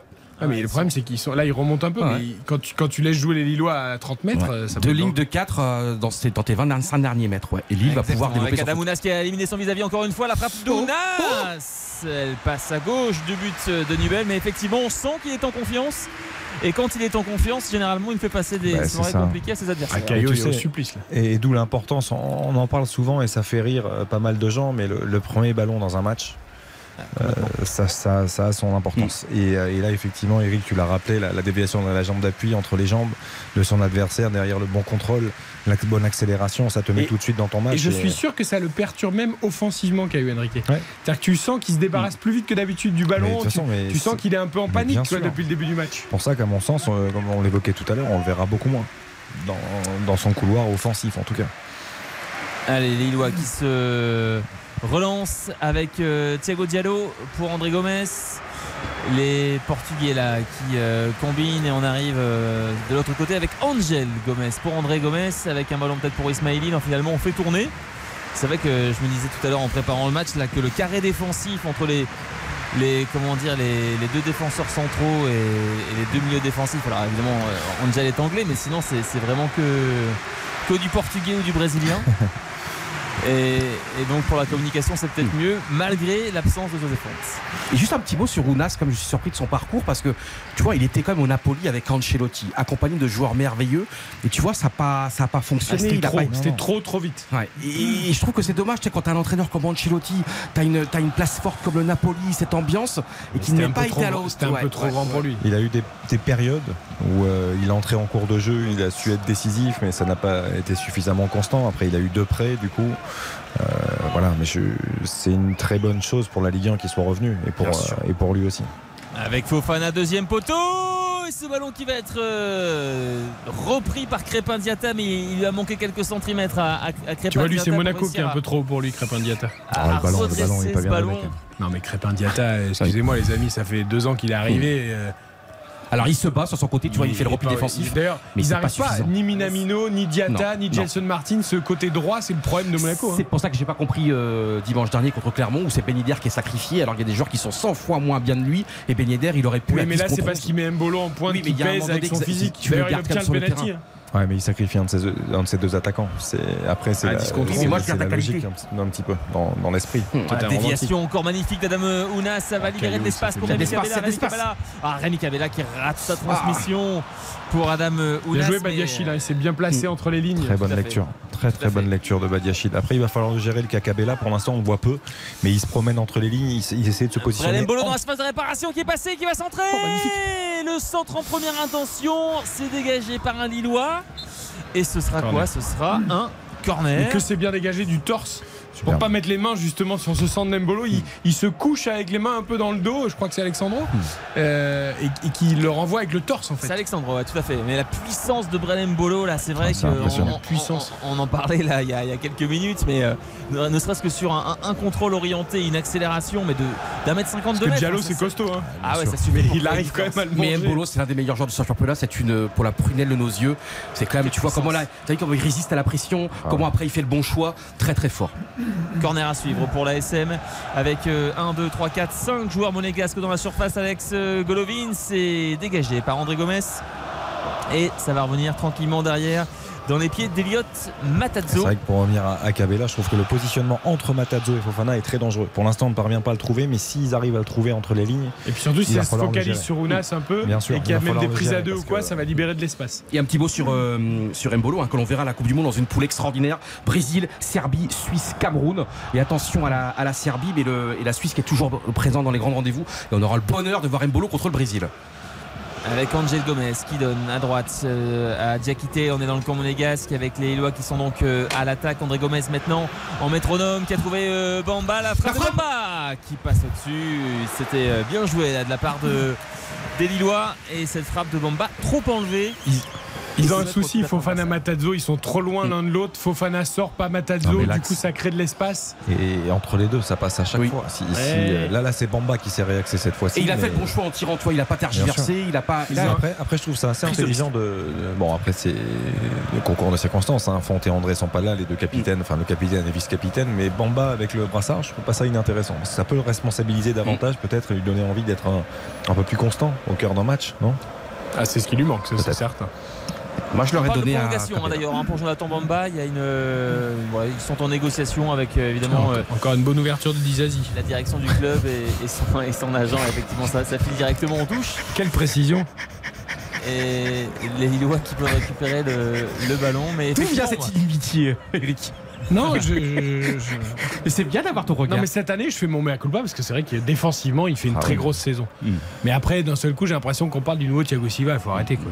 Non, mais c'est aussi euh, la, la force de la constitution d'une charnière complémentaire, d'avoir un, un joueur qui sur l'homme est, est sans doute l'un des meilleurs de notre championnat et, et à côté de lui un joueur qui a une qualité de relance euh, indéniable. Mais le problème c'est que c'est euh, lui qui fait les grandes ouvertures, c'est pas son Ouais, taf il, quoi. il essaye parce que bah, tu essaye, progresses mais- après au quotidien. Ah oui mais bon ça veut dire que t'as aucun joueur pour remonter le ballon correctement ou pour faire une transversale correcte. Bien Bah, joué là ce mouvement à 3 côté Lillois Oh, avec l'accélération de Jonathan Bamba. Bamba au niveau des 25 mètres. Bamba plein axe. Bamba qui va peut-être voir côté gauche Ismaili. Non, il frappe et la parade La parade de Nubel. C'était très très bien joué de la part de Jonathan Bamba et, et Nubel qui réussit à dévier ce ballon corner à suivre pour le. Et c'est un match porte ouverte, c'est ça que l'on aime. Et là, c'est beau parce qu'il y avait deux possibilités. hein. Où il pouvait donner, t'as vu sur le côté gauche, j'avais Ismaili qui montait comme un dératé. Et là, tu vois la technique soyeuse de la frappe. Et Nubel qui a des problèmes en ses relances. Parfois, on l'a vu hein, euh, en Coupe d'Europe, était à la commenter. euh, euh, Xav, il a eu des problèmes encore avec une mauvaise relance il y a une semaine. Mais quand même, quand il y a des arrêts à faire, quand il est présent sur sa ligne. Et là, Nubel qui fait un beau sauvetage quand même. Il fait un très Ah, bel je- arrêt. Je vous avais annoncé un, corner, c'était une simple touche et les Lillois qui sont toujours à, à l'offensive euh, sur le côté gauche maintenant avec euh, Jonathan David en position d'ailier qui trouve Bamba dans l'espace de réparation qui centre. Il n'y a personne au niveau du point de penalty. Alors que le- les Monégasques avaient été euh, pris à, à revers là, mais il n'y avait euh, personne. Mais encore une fois, il y a une salve côté euh, Lillois avec cette fois-ci Adam Ounas côté droit, un centre s'est dégagé par Dizazi et par Badiachil, tant bien que mal, avec une louche. Et derrière, c'est Ben Yedder qui va pouvoir récupérer le ballon. Ça va d'un but à l'autre. Et avec maintenant euh, Ben Yedder qui va se projeter en direction de la cage de Lucas Chevalier. On est côté droit avec euh, Crépin.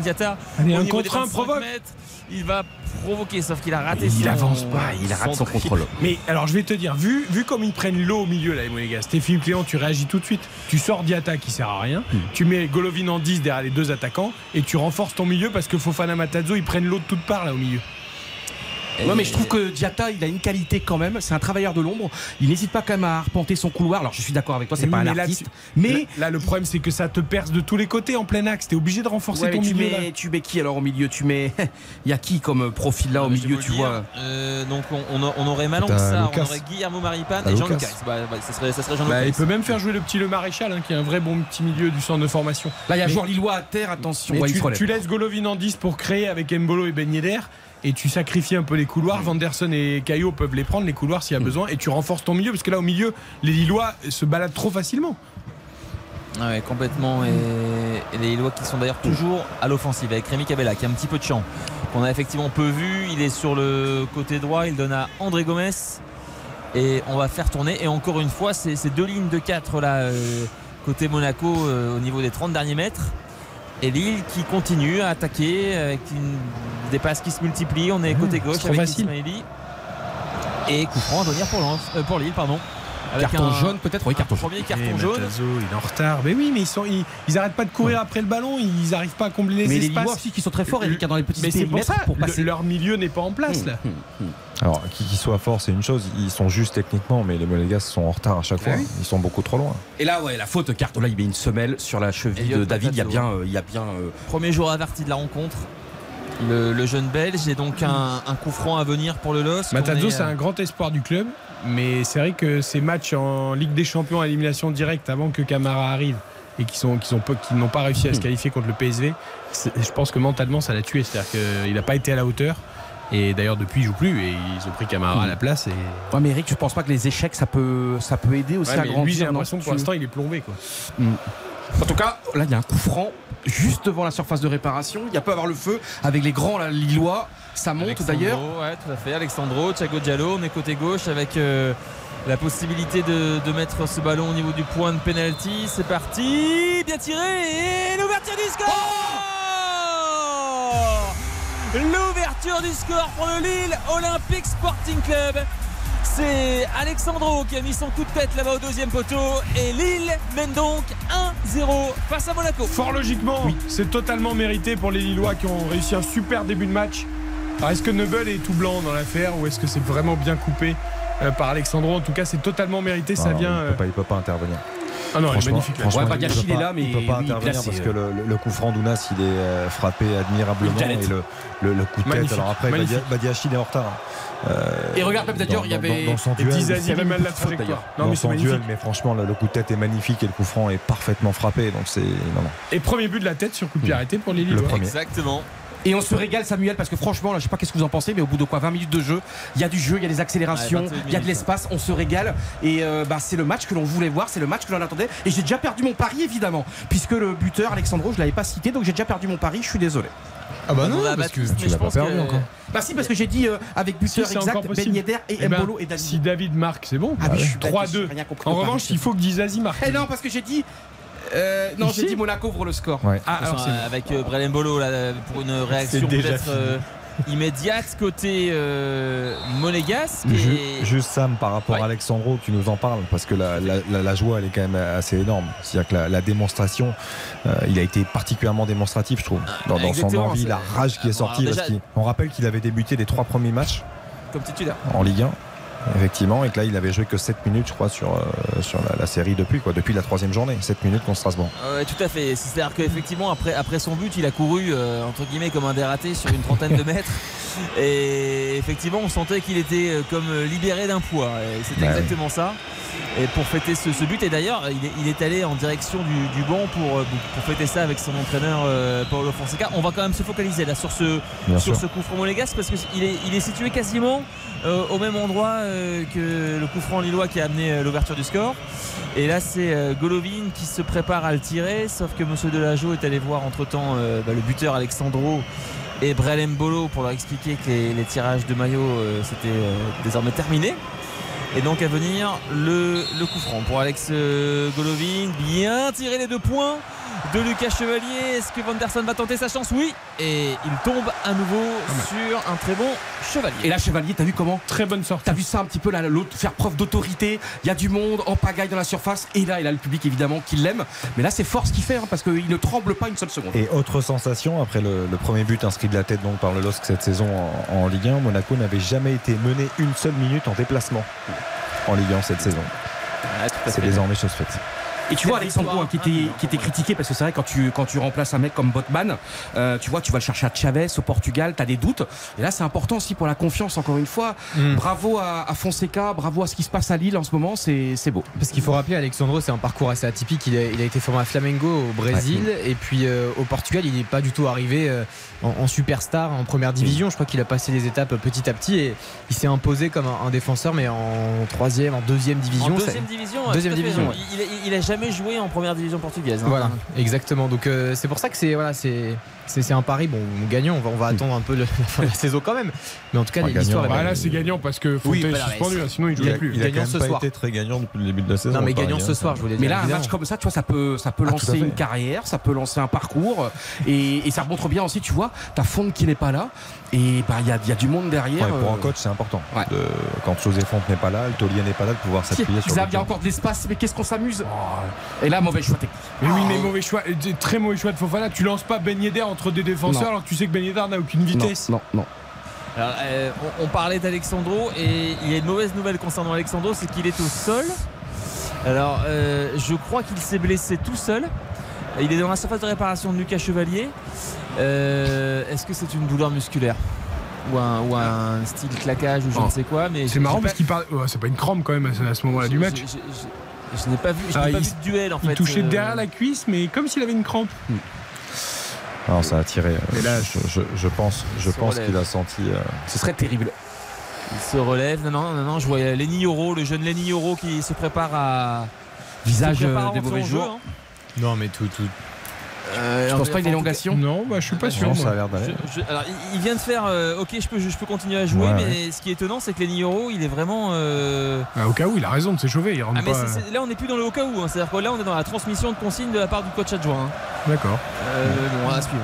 Euh, avec euh, façon, le jeu changer d'avis jusqu'à qui 20 a minutes. hein. repris avec Adamounas qui accélère Adamounas euh, au niveau de la surface de réparation Adamounas côté droit Adamounas qui donne à Bamba avec euh, David et la frappe de David faut qui se passe au-dessus de la cage de Nubel Monaco est trimballé, Samuel, on est d'accord. hein Mais Monaco est- vite, hein. Mais vite, le hein. coach, sur le, le coach, il a le droit de, de- de- de- d'in- d'intervenir. C'est-à-dire qu'à un moment, tu n'es pas obligé d'attendre.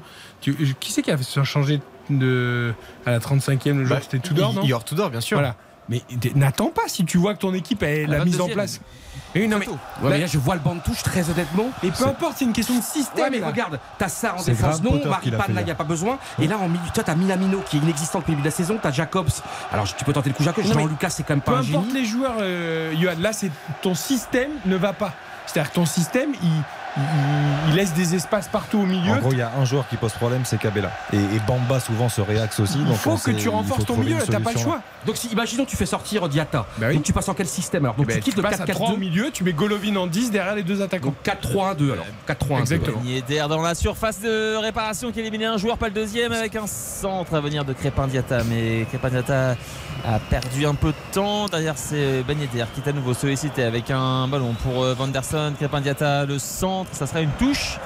Et petit focus santé, euh, Alexandro, il est toujours sur le terrain. Et Lenny Oro, euh, bah, pour le coup, euh, Retourner n'est- voilà, plus en position de rentrer dans les toutes prochaines secondes. Il continue Ça- son échauffement. Ça veut quand même dire quelque chose. Hein. Les Euro de ne pas envoyer Zedatka et de ne pas décaler euh, Diakité dans l'axe. Enfin, je veux dire, Zedatka, il- ça veut dire qu'il rentre plus vraiment dans les, dans les plans, même si on sait que ça a été quand même un peu compliqué pour lui. Exactement, ZD4 donc, qui a été euh, entre guillemets rétrogradé en, désormais en, en- en doublure hein, sur le poste de, de latéral Ah oui, droite. Yakité qui s'est qui s'est affirmé, imposé, avec là un long ballon. Ah, cette passe. euh, Et c'est c'est un vrai choix, ça. Disait- C'est- C'est c'est un vrai, vrai choix. hein, parce que tout à Diakité. Diakité, on le rappelle, c'est quand même un central de formation. hein. Donc, Ah euh, il lui donne, il lui apporte, il lui donne satisfaction pour l'instant dans ce rôle de latéral droit. Mais c'est vrai que là, quand on envoie Euro à l'échauffement, alors que Diakité peut se réaxer aux côtés de Diallo et on peut faire rentrer Zedatka qui est un vrai latéral droit, c'est quand même. un- Moi, ça te fait changer choix deux joueurs de poste. Oui. Alors que quand tu fais rentrer un défenseur central, Alors ça, c'est vrai que tu les entraîneurs n'aiment pas défenseur avoir central. de, de changement de poste comme ça, c'est vrai, tu as raison. 1-0 pour Lille, on s'approche de la demi-heure de jeu. Le... Ouais, exactement, avec les Lillois qui sont euh, en position bien euh, offensive. Là, Rémi Cabella qui a éclairé le jeu. On arrive côté droit avec euh, l'accélération d'Adam Ounas face à Caio Henry. Qui c'est vraiment un très très beau duel là entre Ounas et Henry. Avec maintenant André Gomez qui va essayer de centrer le centre de Gomez. euh, un peu trop fuyant, un peu trop profond. Mais Bamba est quand même là pour mettre le pied sur le ballon avec le dédoublement d'Ismaili. Il tergiverse un peu Bamba. Il s'appuie sur euh, Ismaili. On va faire tourner côté Lillois 30 minutes. Et toujours un 0 pour le LOSC avec encore une fois la facilité technique de Dounas. Et là, c'est Ah encore face à Caio Henrique. et encore, là, ils ont passé la soirée ensemble. Dans la surface, on essaye de combiner les Lillois. Et moi, je trouve que les Lillois aussi, tu vois, ils prennent le bien, temps. hein. C'est des- joue bien il y a un côté a- ingénieur, tu vois, on, on construit des architectes. Il n'y a pas d'affolement côté Lillois, on fait circuler le Et. Monaco qui subit ou qui fait exprès de subir, mais il subit Adamounas ça. en tout qui est cas. seul dans un côté droit qui va peut-être euh, centrer. Il est dans la surface maintenant. Il n'est pas bousculé. Il garde le ballon dans les pieds. Adamounas qui finalement vient buter sur Elliot Matazzo, me semble-t-il. Il y a un trophée et derrière euh, on va quand même suivre le contre hein, parce que ça va très vite avec Brelem Bolo oh, le- le Gomez là, qui était bien revenu le André Gomez le portugais Euh, parce que pour le chercher coup le petit il, pont. a- oh là, il avait un, un sacré client Ah, il c'était. Brelem Bolo et derrière il met la, la main dans le visage euh, ou sur le visage du Tu vois, j'ai hâte de voir le ralenti parce que tu te vois, Xav, tout de suite qu'il y a faute.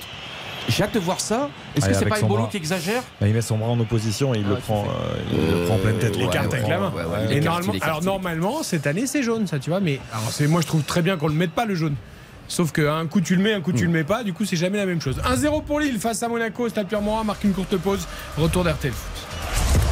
RTL. Passez une bonne soirée sur RTL. RTL. Vivre ensemble. Eric Silvestro. RTL Foot. Toujours 1-0 pour Lille face à Monaco au Stade Pierre-Mauroy après 32 minutes pendant la pub. On est passé pas loin tout, du- tout de même du deuxième but lillois avec une très très mauvaise relance de Dizazi au départ, Samuel. Ah, j'étais certain que vous, vous l'aviez Ah bah ça, ne vous inquiétez pas que je l'ai pas raté. Ah, attention, on va quand Oh, même suivre l'action monégasque avec un- une merveille d'extérieur Oh euh, du pied de Golovin et ce ballon qui arrive côté droit pour Vanderson. Est-ce qu'il va réussir à, à centrer? Les, les Lillois sont, sont bien revenus avec euh, un croc en jambe, à mon avis involontaire, mais un coup franc très intéressant pour Je pense que Golovin à, l'hôtel cet après-midi, il s'est régalé, il a regardé le, le multiplex et il a vu l'externe de Del Castillo sur le, le but de Le Doiron et du coup il a, il a eu envie de faire un petit externe lui aussi. Vous l'avez vu le- l'extérieur de Del Castillo sur le, le troisième but brestois Un régal. Extraordinaire. Oh là là. Et Mais là, là- comme là- juste dans la pub, il faut quand même dire, il y a eu une énorme, mais l'occasion, elle est quand même énorme pour Lille, et c'est encore ce jeu collectif, ça, et ça, tu vois, tranquillement, Oh, ça- ça- à un moment mais- donné, c'est vrai qu'on aurait pu dire, est-ce qu'il n'y avait pas une T'as petite raison. faute sur Cabella, mais il n'y avait pas, mais il y a eu à un moment donné, c'était, tu vois, c'était Darico en défense, Eric a quand les même dit- Monégasques faisaient n'importe quoi. Eric a quand même dit à juste titre que ça vient d'un contrôle manqué dans un premier temps de Dissassi, d'une Lille joue transmission très bien le coup, mais euh, si euh, aussi. se trouve pas complètement, il n'y a, pas- il y a aucune occasion. Mais peut-être qu'ils vont égaliser là. Effectivement, coup franc pour Monaco au niveau des 25-30 mètres, plein axe, la frappe de l'égalisation Oh la boulette La boulette de Lucas Chevalier C'est sur ce pas ballon possible qui paraissait plutôt anodin de Caio Henrique et ce ballon qui finit au fond du but lillois, un partout c'est la super ici à Pierre Mauroy. Et il, a il pensait que ça allait être dévié par une tête, mais en fait personne ne la touche. Et Et on a mal pour lui là parce que tu Ah, vois, c'est c'est alors le coup franc, il y a une boulette. forêt de joueurs devant lui, le ballon n'est pas dévié, mais surtout c'est qu'il doit pas faire cette erreur là. Ah, c'est bien Et tiré. on a de la compassion pour lui parce qu'il laisse totalement filer le ballon, il doit l'avoir. Il est sur le ballon, regarde. C'est bien Il est tiré, sur le mais ballon. il cherche même pas à le frapper, Caillou Henrique. En fait, il cherche la met forte avec Il y a un rebond juste devant, rebond Il la met vicieux. intérieur, il y, a, le rebond, mais il y a une énorme erreur de. Chevalier. C'est une boulette terrible Là, euh, là, l'erreur est énorme. Parce que au-delà, au-delà de la faute de main, normalement, et il le sait, Lucas Chevalier, normalement, on met toujours son corps en opposition derrière pour éviter justement, les et, les, genoux. Jambes, effectivement, pour éviter que le ballon, si on rate notre prise de balle, puisse passer en dessous. Là, l'erreur est, la énorme. Et, pour, euh, ouais. pour Et Henrique. Exam, on voit le, il y a un joueur lillois, tu vois, qui se, comment dire, qui se baisse juste avant, mais comme Chevalier, C'est même André est Gomez jeune. qui se baisse, mais non, là c'est une énorme Ah erreur ouais. du gardien. Mais le foot est dingue, le foot est C'est dingue, vois, partout. totalement immérité pour Monaco, mais Ah, voilà. ça relance les choses. Mais est-ce que alors cette petite question, je me permets pour. Est-ce qu'éventuellement, comme la frappe de Caio Henrique, qui est quand même, euh, comment dire, bizarre, un peu tordu, Ah non, ça, ou le gardien, quoi qu'il non, mais Ah après, c'est une erreur du gardien, c'est est- une faute du gardien. Yo, elle est pas bizarre, elle est frappée de l'intérieur, il y a juste le rebond, mais sinon elle est pas flottante, en, elle est en pas. fait, ce qui était vraiment étonnant, enfin, but du stade, c'est que en fait, Caio Henrique, quand il tire le coup franc, en fait, il, il n'y croit pas. C'est-à-dire qu'en fait, il est même surpris Mais de Sam, voir il, que. Sam, il ne frappe pas. Mais il centre, en il fait, cherche à mettre le ballon dans la surface, en il le fait, frappe Il ne frappe pas pour, pour marquer, il frappe Exactement. pour mettre le ballon dans une zone. Tout à fait. Et voilà, on va quand même suivre ce centre là, et c'est la bonne intervention de, de le Chevalier. Il y corner, il y il avait quand même un corner. ouais. Le Tu vois, est c'est le héros il y a quelques semaines avec le pénalty arrêté Ah, lors du derby. vite, hein. Ça va vite. Et ça va, et comme tu dis, Samuel, ça va très très vite. Et on est avec lui parce que. C'est très étonnant parce qu'il a fait deux énormes matchs à Marseille et dans le derby. Mm. Et il me semble qu'il fait une Oui. petite erreur lors de son deuxième Lorient. match à Lorient. À Lorient. Grosse erreur. Donc en fait, il fait soit des grands matchs, soit une petite erreur. Et là, c'est bien, tu vois, il y a, il est c'est magnifique, c'est Mbolo Oh, qui vient de faire un petit geste et c'est très très beau ce que vient de faire Mbolo. Il vient de réconforter. Chevalier et Chevalier lui vient de lui faire un petit clin d'œil. C'est le foot que l'on aime. J'aime beaucoup ce match. Ma note sera très haute à la mi-temps. Allez, on va suivre ce corner. Euh, il y a 4 monégasques, On est 5 tous avec Henrique. C'est dégagé par Jonathan David. Ça va revenir euh, derrière. On pourrait pas un soir faire euh, le- la soirée au stade tous ensemble? Ce serait beau, ouais. Écoutez, allez voir Monsieur Ravanas, le directeur d'RTL. Dites-lui, euh, Monsieur Ravanas, on voudrait aller faire une soirée tous ensemble Ce au serait stade. génial. Et, Tous euh, avec Samuel et tout. Si vous avez le feu vert, écoutez, Johan, il n'y a pas de souci, ouais, avec grand plaisir. C'est vrai, on sera au bord du terrain, tu sais, on met un petit plateau, on met un petit plateau tout petit, tu vois, au bord du terrain. Toi, Ah oui. tu- Non, non, mais moi je pense qu'on devrait le mettre dans le rond central. Bon, après tout, tant qu'on y est, mettons-nous dans le rond central. Ils tourneront autour de nous. Euh, Qu'est-ce que je veux dire? Du coup, Oui, je vous interromps. Il y a un but en Espagne, puisqu'il y a des matchs qui se jouent partout en, en Europe. C'est le Barça notamment qui mène 2 à 0 face à l'Athletic Bilbao. Le but d'Ousmane Dembélé pour l'ouverture du score et de Sergio Roberto, avec donc Dembélé titulaire et Jules Koundé du côté du FC Barcelone. Et puis un autre match en Italie, c'est la Roma euh, qui joue face au Napoli, toujours 0 à 0. euh, vous dire aussi que les deux équipes poursuivent leur série. 22 matchs en marquant pour Monaco et 15 pour Lille, c'est ça? C'est ça, exactement. Euh, ouais. Ça continue. Allez, le. le C'est la seule chose qu'il n'a pas fait, euh, Yo. Oui, On s'en C'est la seule, évident, seule ligne que- qui manquait, c'est les deux équipes marquent. Mais ça, il a pas Oui, fait. mais c'était trop petite cote. Ouais. Lucas, Samuel, toi tu connais très très bien déjà euh, Lucas Chevalier. Tu penses que c'est quoi son, son caractère? C'est plutôt quelqu'un d'extraverti, plutôt quelqu'un de euh, grosse confiance en lui? Tu comment Alors, il est un petit peu humainement? Les deux, extraverti et grosse confiance en lui. C'est vrai que ça- ça ça m'a marqué euh, lors de sa voilà la première fois qu'il qu'il- qu'il est venu devant nous euh, en, en- en zone mixte. euh, on avait l'impression que ça faisait 10 ans qu'il était professionnel, avec beaucoup d'assurance dans la communication. Il a comment dire une, une très très fine analyse de, de son rôle, de son de ses prestations. Et, et je, je- je- voilà, j'ai- zéro doute sur le fait sur le fait qu'il va réussir à rebondir après cette euh, après cette, euh, cet échec, après cette, cette grossière erreur. Mais c'est vrai que pour le coup, le but, il est vraiment, il est vraiment pour lui. Oui, mais alors, d'ailleurs, c'est assez intéressant. Ça... Attention avec le centre en direction de Joe David qui était à deux doigts de marquer le deuxième but lillois et ça vient mourir à quelques centimètres du poteau de Nubel. Encore une fois, grosse Ah, accélération. mais la et- façon et- et dont Ounas a mystifié Vanderson. Quel joueur quel Regardez joueur. ce que fait Ounas. Il, il- il se met en provocation face à Vanderson et il le dépose. Mais il le dépose. Et il donne le un centre. Et le caviar à David. Parce que le centre est magnifique. Derrière, au, so- au sortir de, de- de son dribble, il fait un centre Il fait magnifique. le bon geste, David. hein. Et ouais, et c'est ce que j'allais dire, tu vois, il marque pas, mais pour Ah moi, il il n'y a rien à dire. Nubel est battu, ça passe d'un rien, il y a quand même un, gros défense, un grand défenseur devant lui. Franchement, on se régale, je le répète, 39e Monaco, minute ils de jeu. aller mettre un cierge directement à la mi-temps. hein, Pour, le coup, là, c'est vrai que Ouna- Ounas, Ounas David, là, sur l'action, ils ont tout fait à la perfection. Ah oui, ils ont tout fait à la perfection. C'est c'est juste, voilà, le- ça s'est joué à quelques centimètres. Et, et- et tant mieux pour Monaco parce que Nubel était euh, bien positionné, mais, il était, je pense, battu. Je voulais vous dire sur Chevalier, moi j'ai bien regardé son attitude et son visage au moment de la boule, enfin juste après la boulette.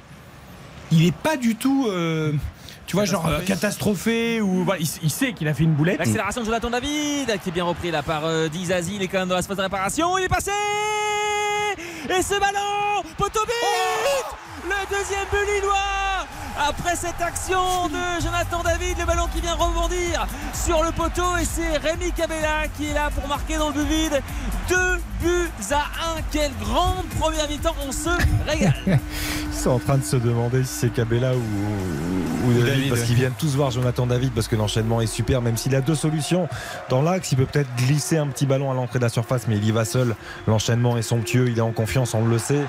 Mais euh, là, on revoit depuis le départ effectivement le très bon ballon d'Ismaili à la course avec Dizassi. Dizassi, ça me l'a dit, il, le- il le maintient dans un premier temps, mais ensuite l'accélération, la deuxième est Et t'as vu terrible. le petit ballon le, le petit ballon, et je, je pense marque, c'est Cabella. Parce que le ballon il tape le poteau, mais il, il rentrait Et pas. ça va sortant, tu vois, le pointu, le geste qu'on voit de moins en moins dans le foot. Et il faut être là parce qu'il y a Caio Idrique qui revient. Franchement, demain, il y a 50 000 occasions. On est heureux pour Cabella. C'est un des joueurs que, une de mes plus belles rencontres dans le football. J'étais allé voir à Newcastle. L'interview avait duré 3 heures. C'est un joueur extraordinaire, un joueur d'un ancien temps. Il avait parlé a- ou pas? Il avait parlé pendant 3 heures. Il avait été la plus belle, une de mes plus belles interviews de ma vie. Et je vais te dire un truc. Je suis allé vivre à Newcastle parce que je suis allé voir ce gars-là à Newcastle. J'avais adoré la journée, j'avais adoré la ville, j'avais adoré les clubs. Et je suis allé vivre à Newcastle parce que je vous assure, je suis, je suis allé interviewer ce joueur-là qui avait raté une Coupe du Monde, non, d'ailleurs, ou alors il avait participé à une Coupe du Monde, je crois, alors qu'il était barragiste, c'est ça, non? Exactement. Oui, en 2014, ouais. Et euh, franchement, c'est un match, tu vois, et moi je vais te dire, oui, Monaco est en difficulté, oui, Monaco les espaces énormes, oui, euh, Monaco est bouffé, mais parce que Monaco aussi crée des, parce que Monaco aussi aime le déséquilibre. Et moi, franchement, j'aime profondément ce match. Mais Sam euh, Dizazi sort pas là? Il, il est pas blessé Non, non, mais, je, je pense- mais là, il, a, il, a- il- il peut plus jouer là, non? Il a mal au rein, non? Il a été déposé. Ah, parce qu'il s'est quand, même, euh, il s'est quand même tordu le bas du dos, non? Sur le, sur le dribble de Jonathan David. Attends, le mec, on aurait dit un plomb. Non mais Eric c'est toujours la difficulté parce que ouais, est-ce Bon, que- à mon est-ce avis, il doit, il doit sortir, il a trop mal au rein. Est-ce que c'est Jonathan David euh, qui a été euh, efficace dans son Mais les deux, est-ce les que- deux. Est-ce que c'est Dizazi qui a mal défendu Euh, Voilà, la vérité doit être un peu au milieu, mais, mais c'est vrai que Après, le coup, il a hein. Sam, il n'y a rien de pire quand euh, au début, tu as l'impression de le contenir. Il coupe son accélération, Jonathan David, et la deuxième, et il repart. Ah ouais, c'est la deuxième et, ça, et la deuxième, elle est dévastatrice dans ces cas-là. Sauf que et là, quand il coupe, tu dois être sur lui au duel, tu, il doit pas repartir en Bien fait. sûr, mais Eh il, ben il- oui. il le, compte, il le Soit contrôle disant. Dizazi c'est un monstre dans les duels et compagnie, ben alors pourquoi tu laisses un mètre à un mec qui va plus vite que toi? Ouais, Mais t'as vu, l'action est exceptionnelle. Mais quand non, même. mais l'action est très belle, mais je veux Ah, dire, quand tu- il a réussi à le reprendre à la course, Hmm. ok? Une fois qu'il l'a repris, Hmm. le, le point fort de David par rapport à Dizazi, c'est la vitesse. Tu lui laisses pas un mètre pour repartir. Ouais, mais moi je Eh ben suis oui. pour le talent absolu et c'est tellement difficile, tu vois. Et, et Dizassi, il faut qu'il apprenne encore. Il a déjà beaucoup appris à Reims avec Abdelhamid. Il a encore beaucoup à apprendre. Et mais franchement, là, Samuel, on est d'accord qu'on assiste à un des meilleurs matchs du championnat, je pense, non? Euh, Bah, Depuis le début cas, de la cette saison. première mi- ouais, cette première mi-temps, elle est vraiment euh, extrêmement spectaculaire et puis agréable à, à suivre. Et, et en fait, il y a très peu de temps mort. Et Oui. c'est ce qu'on se disait avec ce, euh, ce- ce- ces systèmes. Alors, c'est c'est un peu euh, comment dire, caricatural ce qu'on dit, mais le- les, les 2-4-2-4, là, quelque part, font qu'on a des, des actions euh, bah, toutes les deux minutes. quoi. Sam, on fait très vite justement une publicité parce qu'on est obligé Non, par, par non, le timing. Ah bah écoutez, non. on revient très vite. Non, on met à la poubelle la publicité. Eh Allez, bah, on bah, continue. écoutez, vous êtes gentil, on met la poubelle votre salaire aussi en même temps. Allez, à tout de suite. RTL Foot. RTL Foot. Présenté par Eric Silvestro. Une très belle soirée au stade Pierre-Mauroy. Pour l'instant, 42 minutes. 2-1 pour Lille face à Monaco. Les buteurs Alexandro et Cabella contre un but de Caio Henrique avec une grosse erreur de Chevalier, le gardien lillois. Mais ça joue, ça joue, ça n'arrête pas de jouer, notamment côté lillois, Samuel Duhamel. Côté lillois et puis côté monégasque là avec Vanderson pour Golovin. Oh la parade La parade pour le coup extraordinaire de, de Chevalier, le- l'horizontale après cette frappe en demi-volée de, de Golovin. C'était un mouvement magnifique cette fois-ci du côté monégasque. Quel match, Et, quel- et comment on voit aussi le jeu monégasque Là, il faut le dire. hein. T'as vu ce centre extraordinaire Il y a un défenseur euh, lillois qui se, qui se plante. Mais ce que fait Golovin, t'as vu à l'orée de la surface Oh, de réparation, de la demi, la, la volée et la chevalier du bout, du bout, du bout de ses gants. Encore une fois, les deux, c'est parfait là sur l'action. Et Golovin, le talent de Golovin. Et tu vois, Monaco co- qui est complètement dépassé pour être à 2-2. Caillou Henrik avec la frappe et l'égalisation L'égalisation du chouchou d'Eric Silvestro C'est Axel Dizazi qui vient marquer de près de partout à la 44e. Quelle réussite les Monégasques quand même, franchement. C'est un.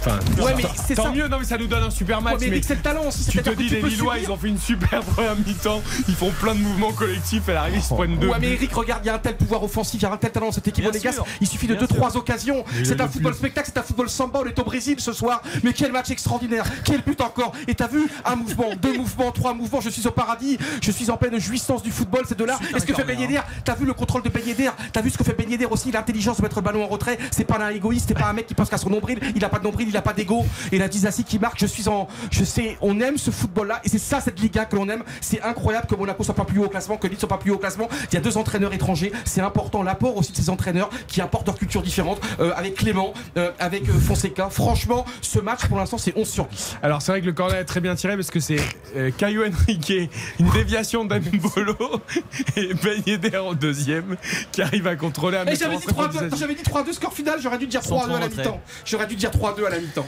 C'est 11 sur 10. T'avais- Eh Qu'est-ce qui vous manque match euh, manque Il n'y aura pas de temps additionnel dans cette première mi-temps. Euh, voilà, monsieur Delajeux qui renvoie les, les 22 acteurs au, au vestiaire de partout donc. Dans cette première mi-temps vraiment extrêmement spectaculaire. Moi j'ai l'impression d'avoir fait un Ironman, hein, je vous le dis tout de suite. J'en peux plus. Là je sors des 180, 180 km de vélo. À la après. 22e, à la 34e, à la 39e, à la 44e. Il n'y a même plus de place sur, la, sur le synthé de, de, de je sais plus qui c'est quoi qui commande. C'est Amazon, c'est qui C'est exceptionnel. Et puis on a même l'erreur du gardien et qui, la rédemption après, quelques minutes plus tard, il fait un arrêt extraordinaire sur Golovin. et puis tu vois, Takabela, on pensait qu'il était à la retraite, il est parti, je ne sais pas où jouer, il revient, il est fantastique. Golovin qui parle là, il est exceptionnel. Il y a tout. Et même dans la. J'aime ce match aussi pour ses défauts. J'aime ce match pour ses imperfections. J'aime ce match justement pour ses problèmes techniques que rencontre Monaco. Mais il y a un moment donné, le talent individuel et collectif sera toujours plus fort qu'une tactique. Allez, on va, on va se poser, Johan. J'ai pas envie de C'est la mi-temps, c'est la mi-temps. On va recouvrer nos esprits, on va regarder les statistiques de cette première période. trop la vie. On va noter cette première mi-temps avec Samuel Duhamel. Tu sais qu'on a un ballon avec nous, hein. On a un ballon, j'ai envie de jouer au foot. Attends, je fais une passe à Xavier. Ah, regarde, j'ai vraiment un vrai ballon. Tac, Xavier, il enlève son casque. une touche, une touche. Il me met de la tête. Allez, à toi maintenant, Eric. Tu vois, on fait comme on le voit parfois sur internet, tu sais, on se fait des passes. Allez, Eric, il fait la passe. Allez, maintenant, Baptiste. Durieux. Ce garçon Tac. Attends, et moi je vais faire un ciseau retourné. Attends, je vais faire un ciseau retourné. Non, je vais faire un ciseau retourné contre mes lunettes. Attends, je fais un ciseau retourné. Oui. Ce garçon est fou. 2-2 donc à la mi-temps entre Lille et Monaco. On se pose, on se calme, on découvre Non, les statistiques de cette première période et on va noter cette première mi-temps. Euh, c'est Lille qui a le ballon, 60% de possession, 10 tirs, 4 cadrés, 5 tirs, 4 cadrés du côté de l'AS Monaco. Euh, Lille qui domine hein, par contre les autres compartiments du jeu avec notamment plus de passes, plus de passes réussies euh, et plus de duels gagnés. Mais en tout cas, c'est un beau match avec 8 tirs cadrés sur une mi-temps. Je pense que euh, ce week-end, on n'a pas fait mieux, ça c'est sûr. Samuel, contrairement à nous, toi tu as la chance de voir énormément de matchs, que ce soit à Lille, à Lens ou même ailleurs. Est-ce que c'est un dans l'intensité, en tout cas dans le scénario, est-ce que c'est un des meilleurs que tu aies vu cette année? Euh, oui, très clairement. Bah, très clairement, d'autant que les, les derniers matchs que j'ai vus, euh, bon, il y avait le derby, puis il y avait les, les matchs de, de Lens. Alors Lens gagne, mais Lens est, on va dire, plus, moins spectaculaire et plus efficace en ce moment dans, dans le jeu. Et donc là, effectivement, ça me saute au visage. On a une première mi-temps de toute beauté. Eh bien, nous allons noter cette première période. RTL Foot. La note. Soyons honnêtes, on est très exigeant et on est souvent très dur et on a mis peu de notes euh, élevées depuis euh, plusieurs semaines, je trouve. Peut-être que ce soir ça va monter un peu. Attention quand même, gardons les pieds sur terre, euh, malgré le plaisir qu'on prend euh, avec Ouais, le scénario de ce match. Tu connais déjà la note de jeu. oui, hein, non, mais Johan, je le mets un peu à part. C'est 11 sur 10. donc, Euh, euh, c'est un ovni. Ah, vous allez Mais voir, vous allez Essa- voir. Essayons d'être juste, entre guillemets. Samuel. Je veux dire, franchement, après l'égalisation d'Henrik, j'étais à 7. Je me suis dit que j'allais monter à 8. Oui. Je vais m'arrêter là, mais Non, sincèrement. monte, monte, Samuel, monte. Sincèrement, euh, Chacun bah, son en fait, c'est- c'est difficile de mettre plus parce que c'est vrai qu'il y a eu quand même des, des, des- des buts. Alors, ce sont des jolis buts, mais certains buts viennent, viennent d'erreurs quand même, et, et notamment une qui est grossière. Mais pour le reste, pour le reste, c'est vraiment euh, c'est le foot qu'on aime. C'est le foot qu'on aime. Ça va à 200 à l'heure. Et, et c'est pas quelque part parce qu'on pourrait dire voilà, c'est un, manque de maîtrise tactique. Hmm. Mais, mais mais on sent que notamment du côté lillois, c'est très maîtrisé et toutes les actions viennent justement d'une forme de maîtrise tactique. Donc, donc ça, c'est 8. un plaisir à voir. 8. 8. Xavier. Moi, je vais mettre un point de moins, je vais mettre 7. Euh, 7 parce que pour moi, c'est une bonne première mi-temps. C'est une- bah, 7, c'est une bonne note, 7 sur 10. Non, je- pour, pour moi, c'est une très bonne première mi-temps, surtout grâce à Lille. C'est-à-dire que j'ai trouvé Monaco assez faible. J'ai trouvé euh, Monaco dépassé au milieu de terrain et, et Monaco euh, très très efficace et très réaliste. C'est-à-dire qu'ils ont quand même très peu de situations, euh, même s'il y a cette belle volée de Golovin qui, euh, si elle était rentrée, j'aurais mis 8. Euh, bon, elle n'est pas rentrée, mais il y a eu 2-3 gestes quand même. Mais je, je trouve que voilà, 7, ça, ça me paraît cohérent avec ce que j'ai vu en tout cas. Mais merci aux Lillois pour, euh, pour tout ce qu'ils ont entrepris et pour euh, merci à Damounas particulièrement. Johan, tu me permets, j'interviens avant que tu Bien sûr. partes dans un solo, Bien je pense qu'il va être une régale. Je rejoins Xavier, je mets 7, un peu pour les mêmes raisons, et j'ai envie de mettre 9 à Lille, euh, malgré la boulette de Chevalier. Et je vais mettre que 5 à Monaco, qui pour moi a fait un- une mauvaise première mi-temps et qui est un peu miraculé dans cette rencontre en arrivant au vestiaire à 2-2. Donc 9 et 5, si on divise par 2, après on fait la moyenne, ça fait 7. Euh, mais vraiment, cette première mi-temps, on, on doit le plaisir qu'on a pris à la qualité de la première mi-temps lilloise. Euh, Monaco n'a fait qu'écoper, Monaco a pris l'eau de toutes parts, Monaco a marqué sur une erreur de gardien et sur un corner. Euh, voilà, alors c'est miraculeux, c'est bien, ça nous donne un super scénario, euh, mais il faut pas euh, occulter les lacunes de cette équipe monégasque dans cette première période. En revanche, quelle qualité lilloise, ça faisait longtemps. On les sent monter en puissance depuis quelques semaines, mais là, on le sent particulièrement ce soir. Et attention, Yo s'est levé là. Oui, Là, alors, sens que- Johan, ta attention, note. attention, Alors, au-delà de la note, hein, moi je vais donner la note de 12 sur 10 parce que, Combien encore une fois, 12 sur 10. À 12, parce c'est que moi encore monté, le alors c'est possible. le- souvent le possible. foot, on- souvent j'adore cette expression, je crois que c'était l'entraîneur euh, Sampaoli qui avait dit on voit de plus en plus de matchs et de moins en moins de football. Et là on voit du football. Et moi j'aime le foot quand le, quand le foot déraille. J'aime quand on sort de schéma. J'aime quand on sort, et je sais que j'adore Arrigo Sacchi, j'adore la, j'adore la, la- la tactique et tout, mais j'aime quand... C'est vrai que t'as un côté sympa. J'aime quand tout est débordé par la tactique. Je suis chiant, je suis petit, j'aime le foot, je bouge beaucoup, je suis le Sampaoli du pauvre. Et tu vois, j'aime quand ça déborde. J'aime quand ça, quand on passe par la marge et non pas quand on écrit au milieu d'une page, d'une feuille A4. J'aime quand on gribouille de tous les côtés. Et là, tu vois, on n'a pas arrêté une seule seconde. 1-0 pour Lille, 1-1, 2-1 pour Lille, 2-2. Il y a eu le, petit malheur de, Lucas Chevalier. On ne s'y attendait pas. Le mec est extraordinaire. On voit Monaco qui déborde et Dizassi qui met pas un pied devant l'autre, qui est catastrophique. Et c'est lui pourtant qui, est là. Ben ok, Ben il tire pas beaucoup, mais il est extraordinaire dans l'altruisme. On a un stade magnifique. On a le, le stade qui est rempli. On a un formidable commentateur. Regarde là, on a deux équipes qui osent jouer en 4-2-4. On a quand même 8 joueurs offensifs dans ce match. Tu vois pas souvent ça en Ligue 1. Là, tu vois Nubel, Nubel qui est critiqué, Nubel qui est critiqué. Mine de rien, il fait un arrêt, deux arrêts, trois arrêts. Bamba qui a failli marquer. On ne s'est pas arrêté une seule seconde. On n'arrive même plus à lire la feuille tellement il y a des notes, tellement il y a des occasions, tellement il y a des buts. Demain, il y aura 8 pages dans l'équipe sur ce match. Franchement, on est la ça, je vous confirme que non, mais. Et on est qu'à la mi-temps. Et il y a de partout. Et c'est ça qui est beau. Monaco est en immense difficulté. Et malgré tout ça, parce qu'il y a du quand même du talent. Et on a besoin de talent en Ligue 1. On a besoin de lumière. On a besoin de choses qui nous font chavirer. Ce soir, mon cœur chavire. Et c'est ma plus belle soirée que je vis depuis que je suis à RTL Foot depuis environ 2-3 mois. On est quoi 13e journée, 12e journée 12e. Et ça montre bien quand même. Et je m'enflamme facilement. Donc si je m'enflamme là, c'est qu'avant, on n'a pas eu ce niveau-là. Oh, moi, je vous ai jamais vu vous enflammer. Fran- Franchement. Regarde, il y a une semaine, on a clairement Monaco. Monaco, clairement. Monaco était inexistant. Au-delà du fait de jouer à 10 contre 11, être- Monaco, il y avait rien. T'as vu, on voyait plus Totti en tribune. On voyait plus ce qui se passait en tribune. On voyait regarder les aussi, ouais. Il y avait Zverev. Et là, tu vois, là, on voit ce qui se passe sur le terrain. Et là, c'est le football pur. T'as vu le petit pointu extraordinaire, ce que fait Bamba, là, euh, le- pardon, David, ce que fait le petit, le petit. Et là, qu'est-ce qu'il y a? À la Inzaghi, il y a le joueur qui est là aussi, qui a suivi Cabella, qui a suivi Cabella, qui est là, qui, qui suit. C'est-à-dire que là, il y a du talent, il y a de l'instinct, il y a du flair, mais il y a également de l'engagement. Il y a les joueurs qu'on n'en attend pas qui sont là, ceux qu'on en attend, ils sont pas là. Euh, et c'est ça qui est beau. Et je vis un rêve. Mesdames et messieurs, il est 23h. C'était un plaisir d'avoir passé la soirée en votre compagnie. On s'arrêtera au match à la mi-temps pour ce Lille Monaco. Non, pas du tout. Évidemment, RTL Foot continue les 21h37. Euh, c'est la mi-temps. Mais le stade s'est régalé. On n'a pas beaucoup entendu le stade d'ailleurs. Je sais pas si Samuel est encore avec nous ou s'il Ah, est- mais oui, non, mais si, si, si, on Si, moi, si, si. moi, en tout cas, je les ai entendus. Bon, plein, Ouais, c'est un peu exagéré peut-être, Johan, mais il y a du monde. On est, on est, je pense, entre 35 et 37. Ouais, c'est très bien. C'est très Ouais, bien. Pour un dimanche soir, c'est très bien. Euh, Sam, on te laisse aller te rafraîchir. Yes. Hein, Ah, il y en a besoin là, je vais y aller aussi. À tout à l'heure, Sam. la- je suis pas allé encore aux toilettes. Est-ce que je peux y aller vite fait, Eric Allez, on a beaucoup de pubs, tu sais, on, a, on gagne beaucoup d'argent. A- Je peux y aller ou pas? Je peux aller, je vais, je vais faire pipi, j'y vais. Laisse-moi 30 secondes. 2, 1, c'est parti. 2-2 donc entre Lille et Monaco à la mi-temps. Les buts d'Alexandro à la 22e, l'égalisation de Caio Henrique à la 34e.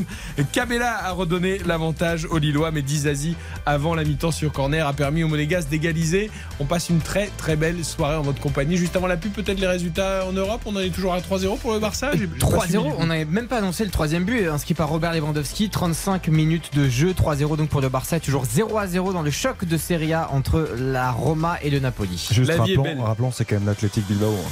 Bien sûr. C'est-à-dire qu'on joue la 37e minute, c'est 3-0. Ah mais quand ils veulent le Barça, ça peut être pas mal. hein.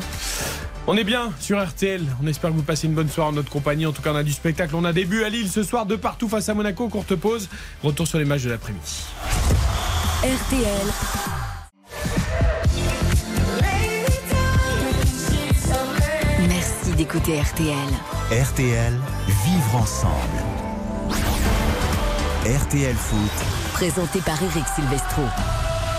21h40 sur RTL, vous êtes bien dans RTL Foot, nous sommes ensemble jusqu'à 23h dans quelques minutes, la seconde période de Lille-Monaco, de partout au terme des 45 premières minutes. Cet après-midi, je vous rappelle que Nice et Nantes ont fait match nul, un but partout avec l'égalisation niçoise à la 97e minute sur penalty après une main de Castelletto.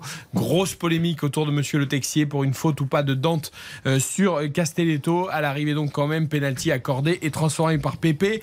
Euh, pas de discussion possible en revanche sportivement en tout cas entre Clermont et Brest, puisque Brest s'est imposé à Clermont 3 buts à 1. Il y a une polémique quand même entre deux joueurs, Islam Slimani et Johan Gassien, le milieu de terrain clermontois, puisque Islam Slimani a accusé Johan Gassien de l'avoir traité euh, de sale blédard, euh, voilà, de sale arabe entre guillemets, Euh, des propos qui sont démentis formellement par Johan Gassien qui dit jamais je n'aurais osé dire ça, mais Islam Slimani maintient ses accusations.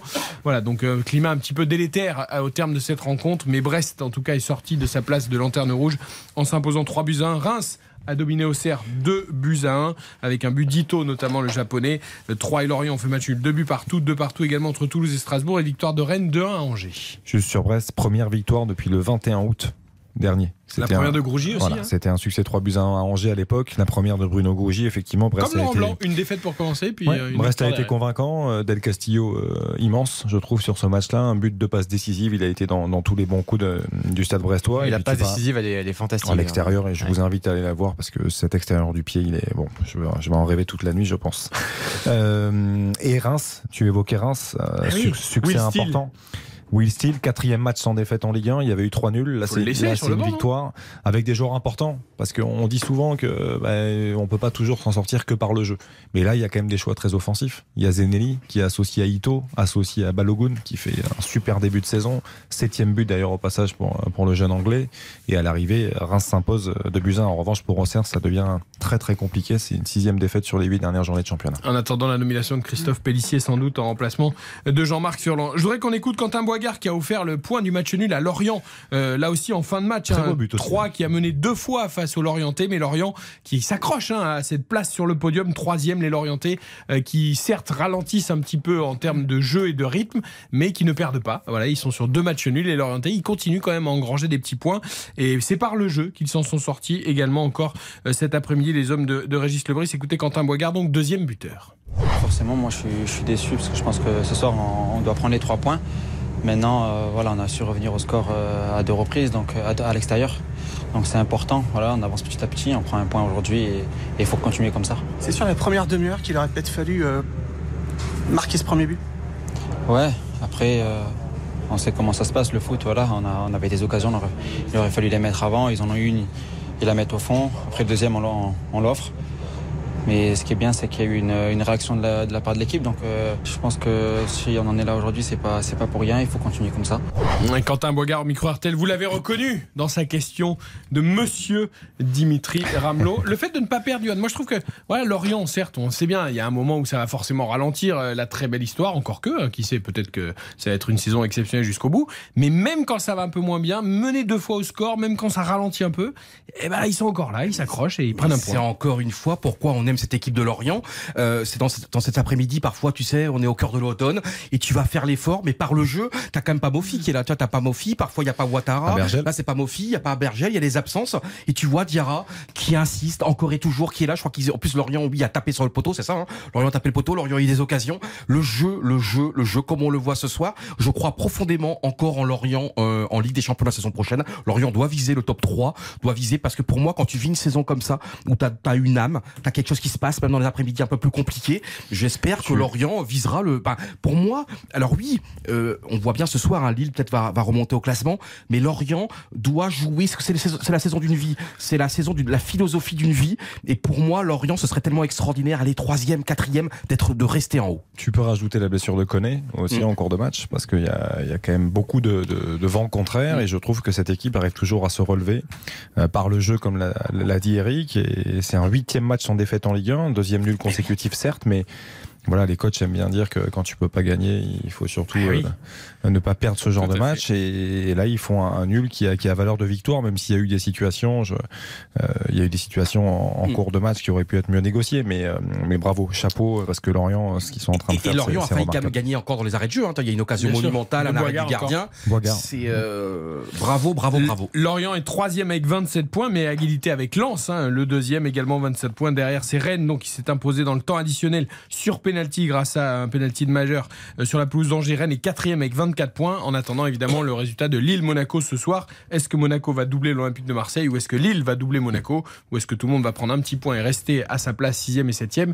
Pour l'instant, c'est le cas. 2-2 à la mi-temps. Oui, et puis tu vois, t'as Marseille qui est cinquième, Marseille qui fait un très bon championnat, Marseille hier, tu vois, qui se procure des occasions, match formidable des deux équipes, et tu vois, Marseille est cinquième, et de voir Rennes au-dessus, Lorient au-dessus, Lens au-dessus, et ce sont pas des imposteurs ces équipes-là. C'est-à-dire que Marseille est un très beau cinquième. Après, Marseille, c'est trois défaites d'affilée quand même. hein. Exactement. Même si c'est à relativiser. Oui, mais c'est quand même trois défaites d'affilée. Hier, Oui. tu peux, t'as le droit de perdre un match comme ça. Et c'est pour te dire que tu vois, t'as un magnifique deuxième lance. T'as Lorient, t'as Rennes. Et c'est quoi le, ces trois équipes-là? C'est quoi? C'est le jeu, c'est le jeu et c'est la fantaisie. Ce qui est sûr, c'est qu'on peut avoir une lutte pour la deuxième place et la troisième, en tout cas pour le podium, qui va concerner, comme tu dis, Lens. Alors Lorient, pour l'instant, je les mets pas, mais pour l'instant, ça les concerne. Rennes, Marseille, Monaco, Lille. Est-ce que Lyon va pouvoir revenir aussi? Voilà, il va y avoir du monde pour la lutte euh, pour le podium. Le coup d'envoi de la seconde période de Lille-Monaco. Samuel Duhamel a repris sa place. 2-2 au terme des 45 premières minutes. Et c'est parti, un instant même avec euh, Rémi Cabella pour euh, ce tout début de, de deuxième mi-temps. Un long ballon dans la profondeur pour Jonathan Mamba. Pas de remplacement. hein. Occupation à la rugbyman. on a joué, on va occuper le camp adverse. Non mais À la ça- Rudy ça, Garcia. ça fait partie, voilà, ça fait partie des techniques parfois de, de coup d'envoi. Rudy Garcia le faisait tout le temps il y a avec, des équipes avec qui le l'Olympique font de Marseille. souvent. Tout le temps. Et le, le- le changement que tu appelais de TV, Eric, euh, n'est pas intervenu. hein. C'est-à-dire que les, on reste dans la même configuration tactique côté Monaco, c'est-à-dire une sorte de 4-2-4. Et il n'y a pas de, de renforcement du, erreur. du- du- du milieu de terrain. Les, les Lillois, euh, bah, vont essayer d'en profiter évidemment. Le problème, c'est qu'on va te dire que Diata travaille bien défensivement, ce qui est vrai. Il fait des efforts. Mais euh, si tu mets Diata, c'est pour utiliser ses qualités offensives. Si c'est pour le mettre des défensif, eh ben, autant mettre un milieu de terrain. Avec, Je pense euh, qu'on attend impatiemment le retour d'Aguilar à Monaco, qui pourra jouer, à mon avis, latéral droit, Oui. et ils mettront Et ensuite Vanderson à droite. Mais bien sûr. Après, quand tu joues avec Ismaili et Bamba en face, euh, voilà, il y a Cabella qui se promène aussi, ça permute beaucoup. Donc les... Moi, ça m'étonne pas qu'on voit un petit peu moins les, les, les milieux de terrain de couloir et les latéraux monégasques. Après Mbolo là, qui, qui impose sa puissance, ils doivent s'y mettre à 3 quasiment les Lillois pour lui chipper le, le ballon. Il y avait les deux Gomez et Thiago Diallo et finalement c'est donc récupéré par euh, André Gomez qui va donner à, à Alexandro. On est côté droit avec euh, Bafodé euh, Diakité. Il y a un bon pressing là de, de Golovin donc il est, il est contraint de jouer derrière Alexandro avec euh, maintenant Thiago Diallo. Et, le bon pressing des Monégasques qui, qui, euh, contraint les Lillois à jouer vers l'arrière avec euh, maintenant le, le portier Lucas Chevalier.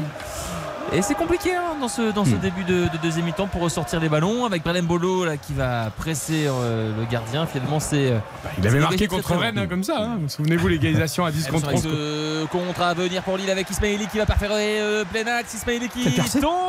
Rien me dit Monsieur l'arbitre avec un ballon qui arrive euh, côté euh, gauche pour euh, Adamounas. Et ça sera un corner. Oh, les Monégasques qui, euh, qui se dégagent, chute. mais tant Tu- bien que mal. pour le coup, tu- très bon. Tu vois pourquoi Diata est Très bon retour de Diata là pour le coup sur, euh, Et pour l'instant, il y a 4 buts, quand même 3 buts de défenseurs, un but d'un milieu de terrain. Donc euh, c'est bien aussi, tu le dépassement de fonction, les, joueurs qui montent, qui montent. Et là, corner.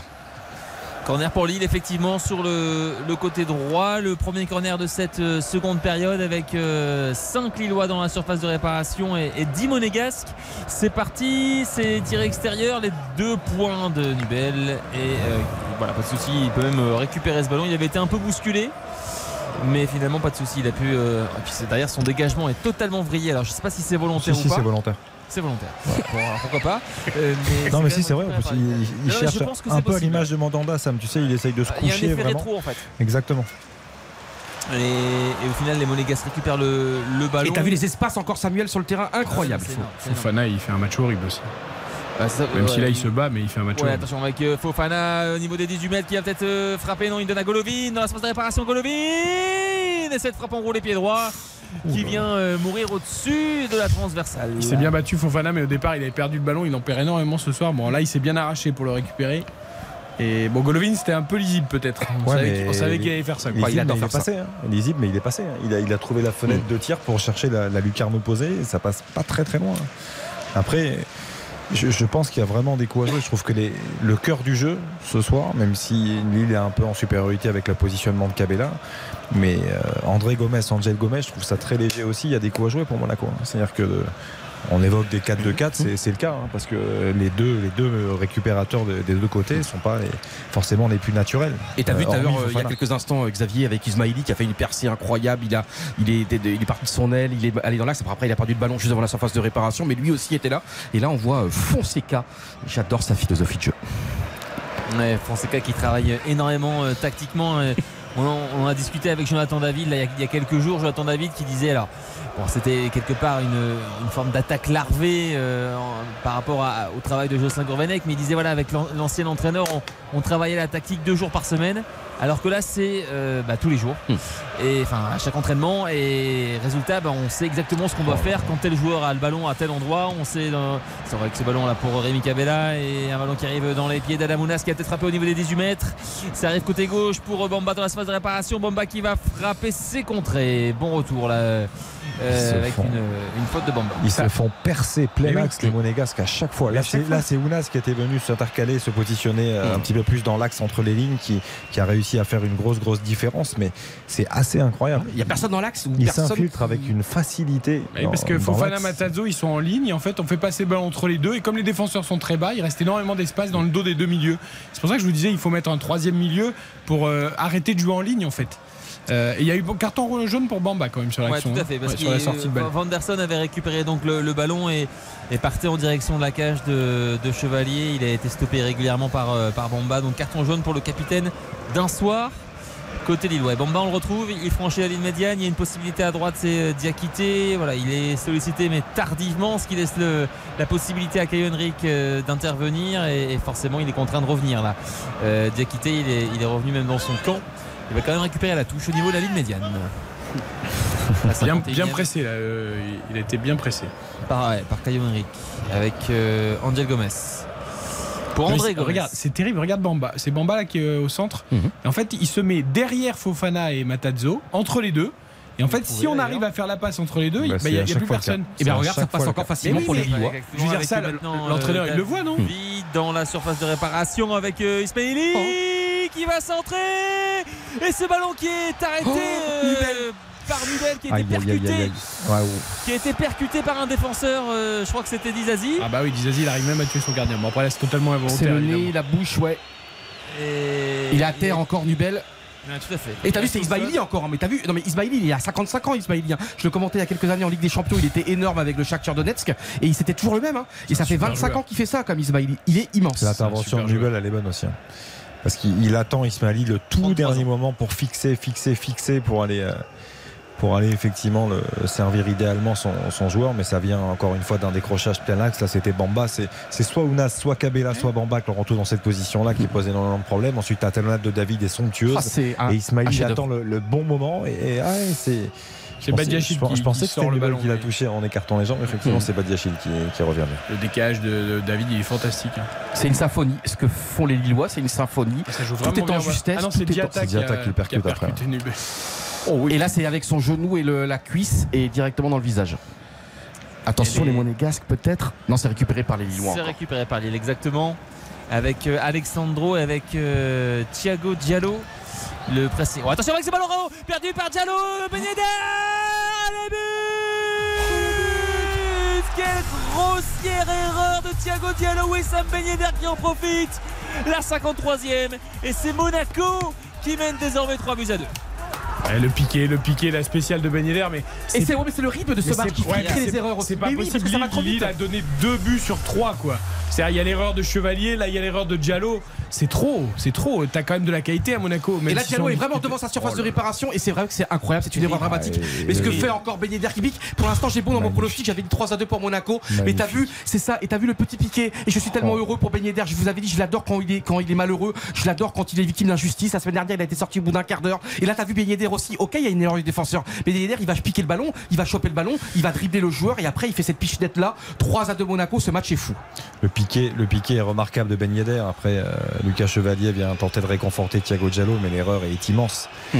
L'erreur est immense. Et, et Monaco, effectivement, par miracle, est en train de mener 3 buts à 2 à Lille, alors que sur, miracle, là, c'est- sur ce qu'on voit en termes de jeu depuis Ouais, le début, 3-0 pour Lille. c'est c'est quand même incroyable. Non, mais c'est quand je parle de, de miracle, Mhm. de miraculé, c'est quand même un petit peu le cas, quoi. C'est- Mais après, tu vois, Xav, Mais quand après même- Lille, attention, hein, c'est euh, ça fait quand même 20 et- 21 buts encaissés, je crois, hein, Mhm. depuis le début de la saison maintenant, hein, avec les trois. là. Euh, 20, c'était à 18, plus 3, Eh 21 ouais, exactement. eh oui, donc, donc cette équipe est aussi euh, Le jeu et les fautes, hein, c'est ça. hein. C'est comme euh, Eric, je sais que tu joues au tennis, mais voilà, là c'est clairement ça. C'est Lille qui fait le, le jeu et, et les fautes. Et les Oui. fautes sont quand même grossières. Font les coups gagnants et les fautes directes, t'as raison. voilà, mais- exactement. Et pour l'instant, c'est un formidable film. Pour l'instant, c'est Lost in Translation. Oh oui. C'est beau, franchement. Là, c'est un sacré jeu c'est très bien. Très beau film d'ailleurs. C'est Très très beau. très très beau film terrible sur la mélancolie. Avec Brennan Bolo dans l'espace de réparation qui va donner à Ben Yedder qui va frapper le 4 à 2 non Oh le sauvetage sur la ligne ou presque Oh, le sauvetage de. Thiago Diallo Ben Yedder qui avait la balle du 4 à 2 au bout du pied. C'est Diallo qui a fait la boulette Ah, il y a quelques là, instants. Oui, exactement. Là, il se rattrape Et- et il se rattrape magnifiquement bien parce que Mbolo gagne son duel. Enfin, c'est d'abord Diata avec Mbolo et Mbolo donne un super ballon à Ben qui doit frapper tout de suite. Il doit frapper tout de suite ou alors il doit crocheter Diallo qui se jette. Mais bon, c'est bien revenu de la part de Diallo. Et c'est beau, c'est tout à l'heure, Chevalier avait fait une boulette. Dans quelques instants après, il faisait une superbe parade. Et là, c'est Diallo pareil. C'est vrai Et Baptiste, c'est incroyable parce que Baptiste est parti aux toilettes depuis un quart d'heure. Et là, t'as vu Baptiste a raté un- encore un but extraordinaire. Baptiste si Durieux. tu voulais faire ça discrètement, Baptiste, c'est c'est Ah, gagné. Je n'ai, rien Mais tu as vu le but ou pas T'as vu le but ou pas bien sûr que j'ai vu le but et j'étais pas aux toilettes, donc je te, remercie. Il était en régie. Il était en régie. Et on salue le papa de Baptiste qui est en régie, qui est extraordinaire, qui est un supporter lensois, qui est né à Valenciennes, qui a grandi à Hénin-Beaumont, qui est un extraordinaire rédacteur en chef de RTL. Patrick Durieux, rédacteur en chef de qui RTL. est Oui, bah, merveilleux et il est pas- le fils est aussi gentil que le papa et le papa est aussi gentil que le Devant fils. lui, 5 joueurs du Racing cette saison, tu verras, c'est un supporter pas Donc beau, on salue monsieur Durieux, papa et le fiston qui est avec nous, qui nous accompagne. 56e but, Une on joue affaire de 3 à famille, 2 pour. Monaco. C'est une radio populaire de cœur. C'est ça, mais oui, c'est important. Hein. évidemment. Avec Samuel Duhamel. Et Samuel, tu es né où déjà, Samuel? Tu es pas né à Béthune? Béthune. Exactement Eh, t'as vu, j'ai retenu. Et t'as vu, et il a dit à la deuxième journée, on en est à la 12e ou 13e. Eh, Exactement. Et là, ce sont les. les- J'adore ce match. Samuel, t'es dans quel état là?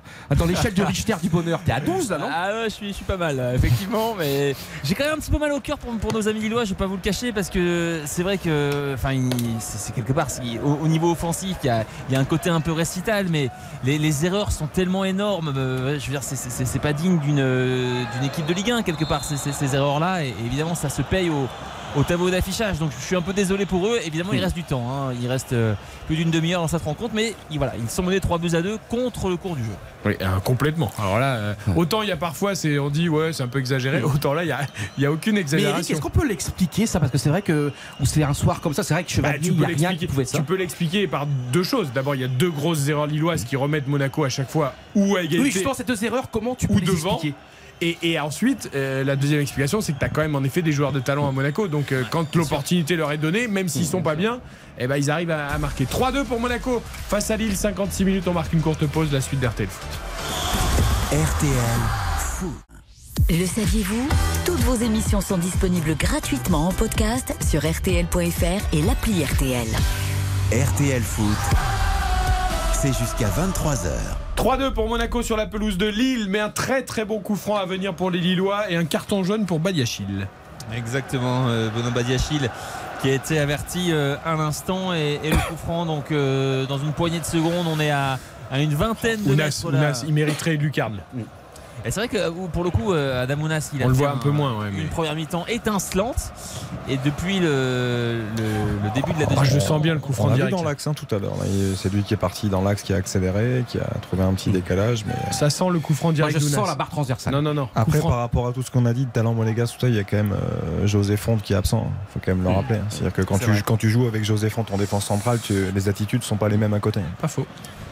Oui, mais c'est vrai, c'est vrai, c'est vrai que quelque part, euh, c'est le jour où Thiago Diallo, Thiago Diallo qui est, qui, qui- qui est quand même extrêmement Mm. régulier là depuis, alors même si. Ouais, mais toujours la même chose, Sam. Tu sais, quand tu as un joueur d'expérience à côté, Ah, mais tout à fait, mais c'est Ouais, mais Xav, il était là comme souvent alors qu'il y a eu 7 à 1 pour le Paris C'est le jour où Saint-Germain. quelque part on lui demande de devenir patron de la défense que l'erreur se, que l'erreur euh, se, se produise. Ça- Parlons-en ça après. Parlons-en après. Concentrons-nous sur le coup franc. Je, je- il est tellement Alors. fort, Ounas. Je- regarde, regarde. Allez, on va tous s'enflammer. Qui prend quelques pas d'élan, c'est parti, ça passe largement dessus. Ouais, mais alors. Ouais, Non, mais y a alors, pas de j'ai- une excuse. tu t'es planté, Si, Eric. Si, si, j'ai une excuse. Regardez le positionnement du mur. Le mur est à 7 mètres. Il est absolument pas à 9 mètres. Il est tellement près le mur que. Enfin, je veux dire, à un moment, tu es obligé de. Pour, pour passer au-dessus. Et ben voilà. Donc là, il faut, monsieur l'arbitre, il faut faire euh, rejouer le coup franc. Et c'est important de dire, hein, il y avait eu, c'est pour savoir éventuellement un éventuel record de buts cette saison.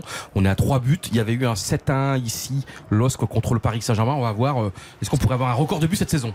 Avec Golovin qui est passé le centre et qui se trouve encore une fois. Et finalement, il se.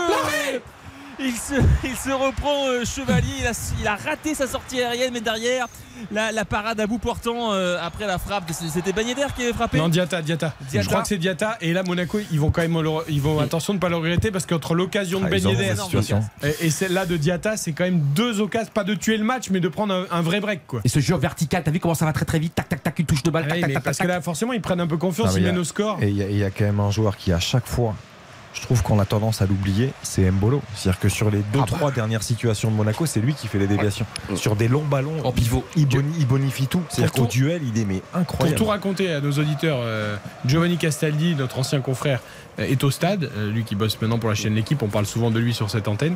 Il, il m'a envoyé un texto pour me dire du stade, Mbolo, c'est juste trop impressionnant. C'est incroyable. Alors je sais pas toi Sam si tu ressens la même chose, mais lui apparemment est impressionné par euh, la, la capacité physique et la, la présence d'Mbolo quoi. Ah non, puis c'est le côté. euh, c'est- en fait, il donne l'impression que les, c'est vrai que les, les adversaires euh, sont, euh, je vais pas dire des enfants, mais des, des Hmm. adolescents. En fait, le, le côté différence physique par rapport au même même un, un- un- un gaillard comme Thiago Diallo, hein, il y a- il- enfin, vraiment, il lui rend euh, en termes de puissance, euh, c'est impressionnant. Eh, parce qu'il faut, il faut se les envoyer les duels quand même, hein, parce que quand il, Ah ouais. il a des ballons, c'est pas, c'est pas des ballons faciles à jouer, hein, je trouve. Et à chaque fois, il, Euh, Jonathan David. Oh, Oh, l'inspiration de Jonathan David qui a tenté un lob, c'était très très bien vu. Mais ça va passer à côté de la cage Quel de. geste. Et c'est encore mieux, tu vois, que ce qu'il avait marqué, s'il avait marqué, tu sais, les meilleurs buts de, Pelé, c'est ceux qu'il a pas marqué. Oh là là et là, là franchement, Mais oui, mais- ce lob, Alors. la vision, et regarde ça, il prend le temps, il a regardé 2, 3, 4 fois, Oh et là, ça passe juste à côté, mais C'est c'est encore plus beau que s'il avait C'est marqué. magnifique, l'ouverture elle est incroyable. Mais votre ami équipe de France là, encore une fois, vous allez dire que je fais une fixette. Mais Dizazi, Non, il dort, il dort, il le laisse partir, il lui laisse 3 mètres d'avance. Non mais Eric, ce qui Il est incroyable. Eric, ce qui est- il y, a, il y a 3 secondes, il y a eu une occasion énorme de Diata. Tac, tac, de l'autre côté, maintenant c'est une occasion énorme Ah, pour, euh, fantastique. pour Lille. Ah non, mais là, c'est. On est, non, mais ce qui est beau, quand même, on est à la 62e, c'est exactement la, la- Non, la mais- seconde période, c'est copier-coller de la première. Là, hein. ce qui est intéressant, c'est que Monaco. avec le contre à venir pour Lille, le contre à venir avec Adamounas pour l'égalisation. Oui L'égalisation lilloise, la 163e minute. Et c'est Adamounas qui file en direction de la cage de Nubel et qui nous trompe de près 3 partout. Oh Cabella. Ca- Cabella, ce qu'il fait là, franchement, c'est c'est doublé à l'arrivée, mais euh, je- il y a une petite erreur effectivement défensive. Je pense Une petite Non, mais ils doivent intervenir. euh, ils Mais doivent- Badiachil, ils doivent- ils doivent Badiachil, courir il recule tout droit au lieu d'aller sur le mec qui a le ballon et qui est tout seul. Après, au début, il y a une énorme erreur de Dizassi Et qui se fait, qui se fait le ballon facilement et, et Badiachil, il, il doit aller couper. Mais il, bien doit, sûr. il doit aller couper avant et, et il accompagne parce qu'il pense que Cabella va, va se réaxer, sauf que Cabella finit très intelligemment pied gauche premier poteau. Magnifique. Et voilà, la finition est remarquable, mais euh, le petit décalage de David au, au départ pour Avec éliminer Disasi qui qui se jette complètement mais de, de manière euh, bah, assez. Et Ouais. tu vois ce que j'aime, C'est que là, oui, la défense est complètement dépassée, mais là, tu Non, vois, les tactiques volent en éclats. Les, les- là, il y a plus de, là, c'est du football total de récréation, de cours de récréation. Tu vois, ça va d'un camp à l'autre. Il y avait quand même deux occasions monumentales juste avant. hein. Et t'as vu ce jeu, t'as vu comment il avance et Cabella, les années qui passent, et tu vois, il trouve la force de faire le pas en plus, les 10 mètres en plus pour faire cette frappe du bel qui est battu. Moi, je voudrais juste qu'on m'explique défensivement. C'est magnifique la déviation de David, la course de Cabella, la, la frappe. Et franchement, c'est un super mouvement. Mais explique-moi juste, Badiachil, qui est donc sur la déviation d'Izazi est pris Mhm. par David et il lance Cabella en profondeur. Badiachil, qui est donc le défenseur le plus près du ballon, Mhm. il recule. En attendant que Cabella centre, alors que la priorité des priorités, c'est toujours d'aller sur le mec qui a le ballon, qui va seul au but. T'as complètement raison de parler. Mais c'est un, truc de dingue. Non, mais t'as complètement raison de parler de priorité. Et ça doit être une priorité à ce moment-là. C'est le, le porteur de balle qui est une priorité, évidemment, quand il arrive lancé plein axe. Et c'est celui Mais- qui est à l'opposé qui doit venir couvrir au milieu. oui, le problème, c'est qu'il a, une, il a un joueur aussi derrière lui. Donc il, il est entre deux eaux, il sait pas trop où aller. Tu commences à t'occuper du ballon. Je suis d'accord avec toi. Sauf qu'au moment où il se, dit, il se dit ça, c'est trop tard. Parce oui. que Cabella, derrière, il se Oui, Eric, t'as bien vu déclencher. Aujourd'hui que. Adamounas qui Encore, vis-à-vis. Adamounas qui va rentrer dans la réparation, qui cherchait quitter, mais la passe est trop profonde. Il avait réussi à. Et Cabella qui réclame Non, le ballon. après, c'est tellement mérité. C'est tellement Oui, Et mérité. puis surtout, Eric, tu vois, il y a un moment donné, c'est beau de parler évidemment des défenseurs qui sont en difficulté, mais t'as bien vu aujourd'hui, les défenses prennent l'eau de toutes parts, même euh, côté monégasque, côté lillois. Oui, mais parce que Et c'est qu'il y a un moment donné aussi, parce qu'il y a tellement de, de provocations, mais dans le bon sens du terme, euh, balle au pied, il y a tellement d'accélération. Johan, il d'accord, mais il y a aussi des vraies Donc, ils sont- erreurs. Ils sont, mais ils sont paumés, parce que là, il n'y a plus de repères, c'est pas un match normal de Ligue 1 que l'on voit aujourd'hui. Un bah, match. Justement, tu reviens au plus simple, tu vas au mec qui a le ballon. Ouais, mais limite, ils savent plus se placer, ils savent plus où aller. Là, qu'est-ce qui se passe? Il y a un match arrêté. Adamounas, Ah, qui est au sol euh, après Oh, sa, sa dernière course. Est-ce que c'est une déchirure Alors, est-ce que, est-ce que ce sont euh, entre guillemets simplement des crampes ou est-ce que c'est plus grave que ça? En tout cas, il est, il est au sol. Et. Je pense que c'est plus grave. Ouais, c'est pas un- une kiné élongation. Qui, kiné, un, un médecin là, qui, qui- qui entre sur la pelouse. Ouais, c'est, en tout cas, c'est lié à l'accélération. hein. C'est lié à une, à une nouvelle accélération là. Et effectivement, pour l'instant, il est soigné par, euh, par le corps. euh, ouais, changement. Ce qui me permet de, ce qui me permet quand même de vous libre. signaler, parce que Baptiste m'a fait signe, il a bien raison. Je vous rappelle le pari de Baptiste. Lille ouvre le score. Oh, ça passe. Lille et Monaco marquent dans les deux mi-temps. Incroyable. Ça passe. Plus de 3,5 buts. Ça passe. Oh là là. David ou Ben Yedder buteur. Ça passe. On l'a. Cote à 19. Je peux rentrer à la maison. là. 10 euros de misée, Est-ce que là, moi, 190 euros si de je parie maintenant un euro, je peux appuyer sur un bouton ou pas Bah, tu peux, tu peux en parier, mais là, c'est- là, pas Baptiste vient de passer un pari à 19 quand même. Tu l'as pas joué Non, je l'ai pas joué. Ouais, mais Aïe, moi j'ai failli aïe. passer avec mon pari à 2000. Mine de rien, j'avais dit 3 à 2 pour Monaco. J'avais dit plus de Mbolo et Ben Yedder et David et 3 marqués, on est d'accord non? Non, David n'a pas marqué. Non mais et, et Mbolo aussi a marqué. Et Dizazi a marqué. Et Dizazi a marqué, j'avais dit Dizazi a marqué. J'avais dit Lille à la mi-temps. C'est qui qui menait à la mi-temps? Il y avait 2-2 et Monaco ouvre le score. J'avais faux, très. Euh, malheureusement, Ounas sort sur blessure. Oh. C'est dommage parce qu'il était l'un des grands animateurs de ce match. C'est aussi, et c'est aussi l'un des soucis, pardon Sam, euh, juste avant d'Adamounas, c'est-à-dire qu'on parlait du Napoli, peut-être la marche un petit peu trop haute. Euh, il a eu des opportunités de jouer, mais il est assez fragile aussi. Et c'est un joueur de rupture, c'est un joueur donné, qui, là, hein. qui joue beaucoup sur, sur, sur son explosivité, sur sa vitesse.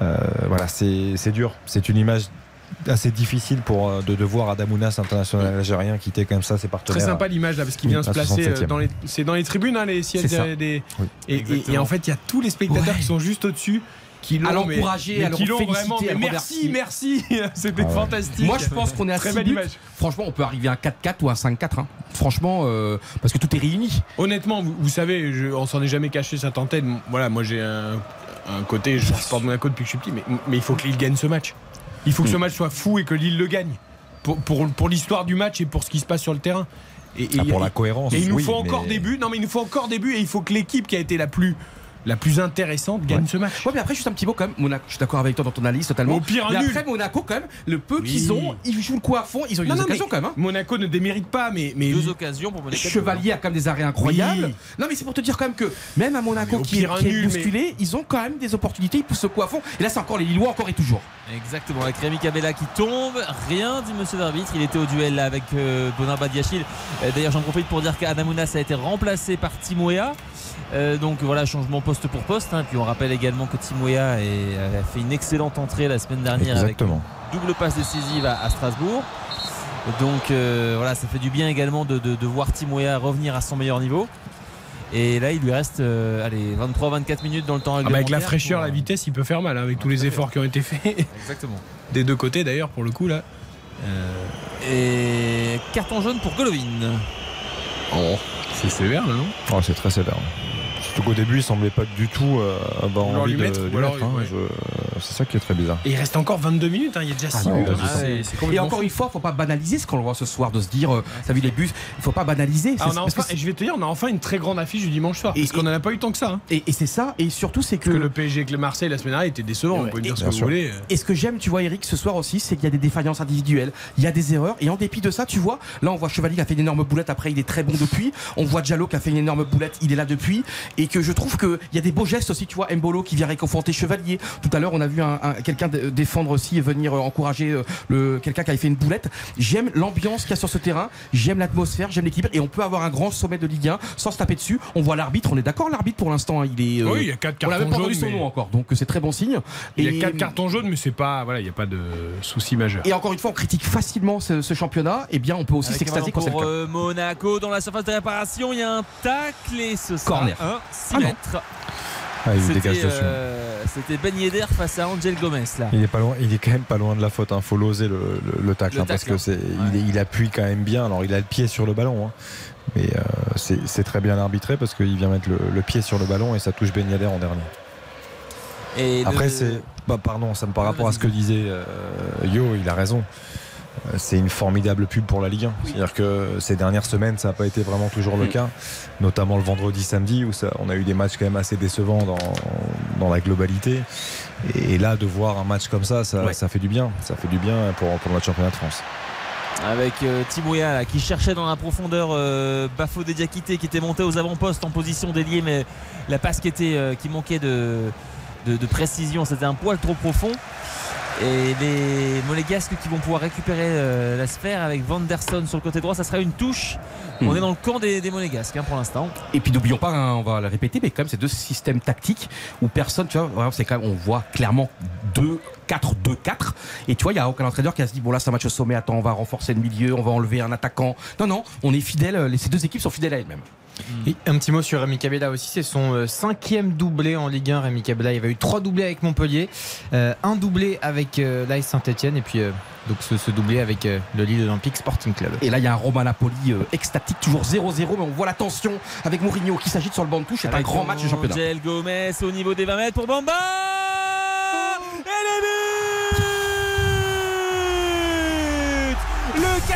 de Lillois, il est signé Jonathan Bamba à la 71e minute Lille qui reprend les commandes dans cette rencontre 4 à 3 Et c'est mérité Les équipes qui jouent Mm. ballon, les équipes qui jouent dans les intervalles. Vanderson, on le sait, c'est pas un vrai défenseur. Il le fixe, il donne, magnifique. Magnifique. Non, mais là ça va trop vite Angel Gomez, il fait un super match. Et t'as vu l'intensité là, regarde, il y a une bataille au milieu de terrain, tac, et là il y, a- y un- il y a un Lillois qui gagne le, le duel, un duel, deux duels, trois duels, et après t'as vu, on lâche les chevaux. C'est d'abord c'est quand même euh, le foot se gagne d'abord dans l'agressivité, et là on a vu les, les monégasques qui ont été bouffés, et après t'as vu comment ça déroule le football. C'est merveilleux, ce but est également un chef-d'œuvre, un de plus. Et t'as vu au départ c'est quand même Golovin, et tu vois on voit le on voit le Lillois, tu vois qui arrache le maillot, qui se bat. Tu vois, il y a un moment donné il y a le bleu de chauffe, et après il y a le smoking. Mal Monaco. Badiachil, amis, ça regarde. bien, mais- Ce problème de Badiachil, c'est que c'est pareil, ça va pas au contact. Ils sont il quatre, court à côté du mec, il essaye pas d'intervenir. Qu'ils subissent aussi, Eric, ils subissent, t'as vu Ils sont- Ils sont sur le reculoir totalement. Oui, mais à un moment, trois. tu dois aussi aller défendre. T'es défenseur, tu dois pas juste regarder les mecs. tu Ouais, dois mais pas juste courir à côté. Mais t'as vu, t'as une armée de joueurs qui arrivent, ils avancent, ils Eh avancent. ben oui, ils mais t'essayes dans les coupes Et tu peux pas, Eric, tu peux pas. Bien t'as bien sûr que ils sont tu peux. dépassés, ils sont dépassés. et- et- yo, quand même à l'arrivée, je suis désolé, mais Jonathan Bamba, il est face à 3-4 monégasques. Mais oui. Ils sont beaucoup trop Les mecs, ils reculent, ils reculent, ils reculent, ils, ils défendent Genre, jamais, après- ils interviennent après, jamais. la- L'action, l'action est magnifique, le contre va à 10 000 à l'heure, il y a va à 10 000 à l'intensité, il y a tout ce qu'on veut, je suis d'accord avec toi. Maintenant, le, le décalage est trop facilement trouvé et Bamba, il faut à un moment donné que tu sortes sur lui. C'est pas possible. Tu ne vas pas faire qu'accompagner les joueurs. Ces joueurs-là ont du talent et sont capables, dans n'importe quelle euh, situation, de faire la différence. Et là, Bamba, la frappe pied gauche, elle est magnifique. Elle est sous la barre. Il n'y a rien à dire. Et aujourd'hui, de, maintenant, mais c'est très bien. Monaco, aussi les difficultés mais de très bien que Monaco soit puni de tous ses errements de tout le match. Tu peux pas gagner des matchs ou faire des matchs nuls miraculeux juste grâce aux fautes des adversaires. Ouais, mais là, tu vois le problème.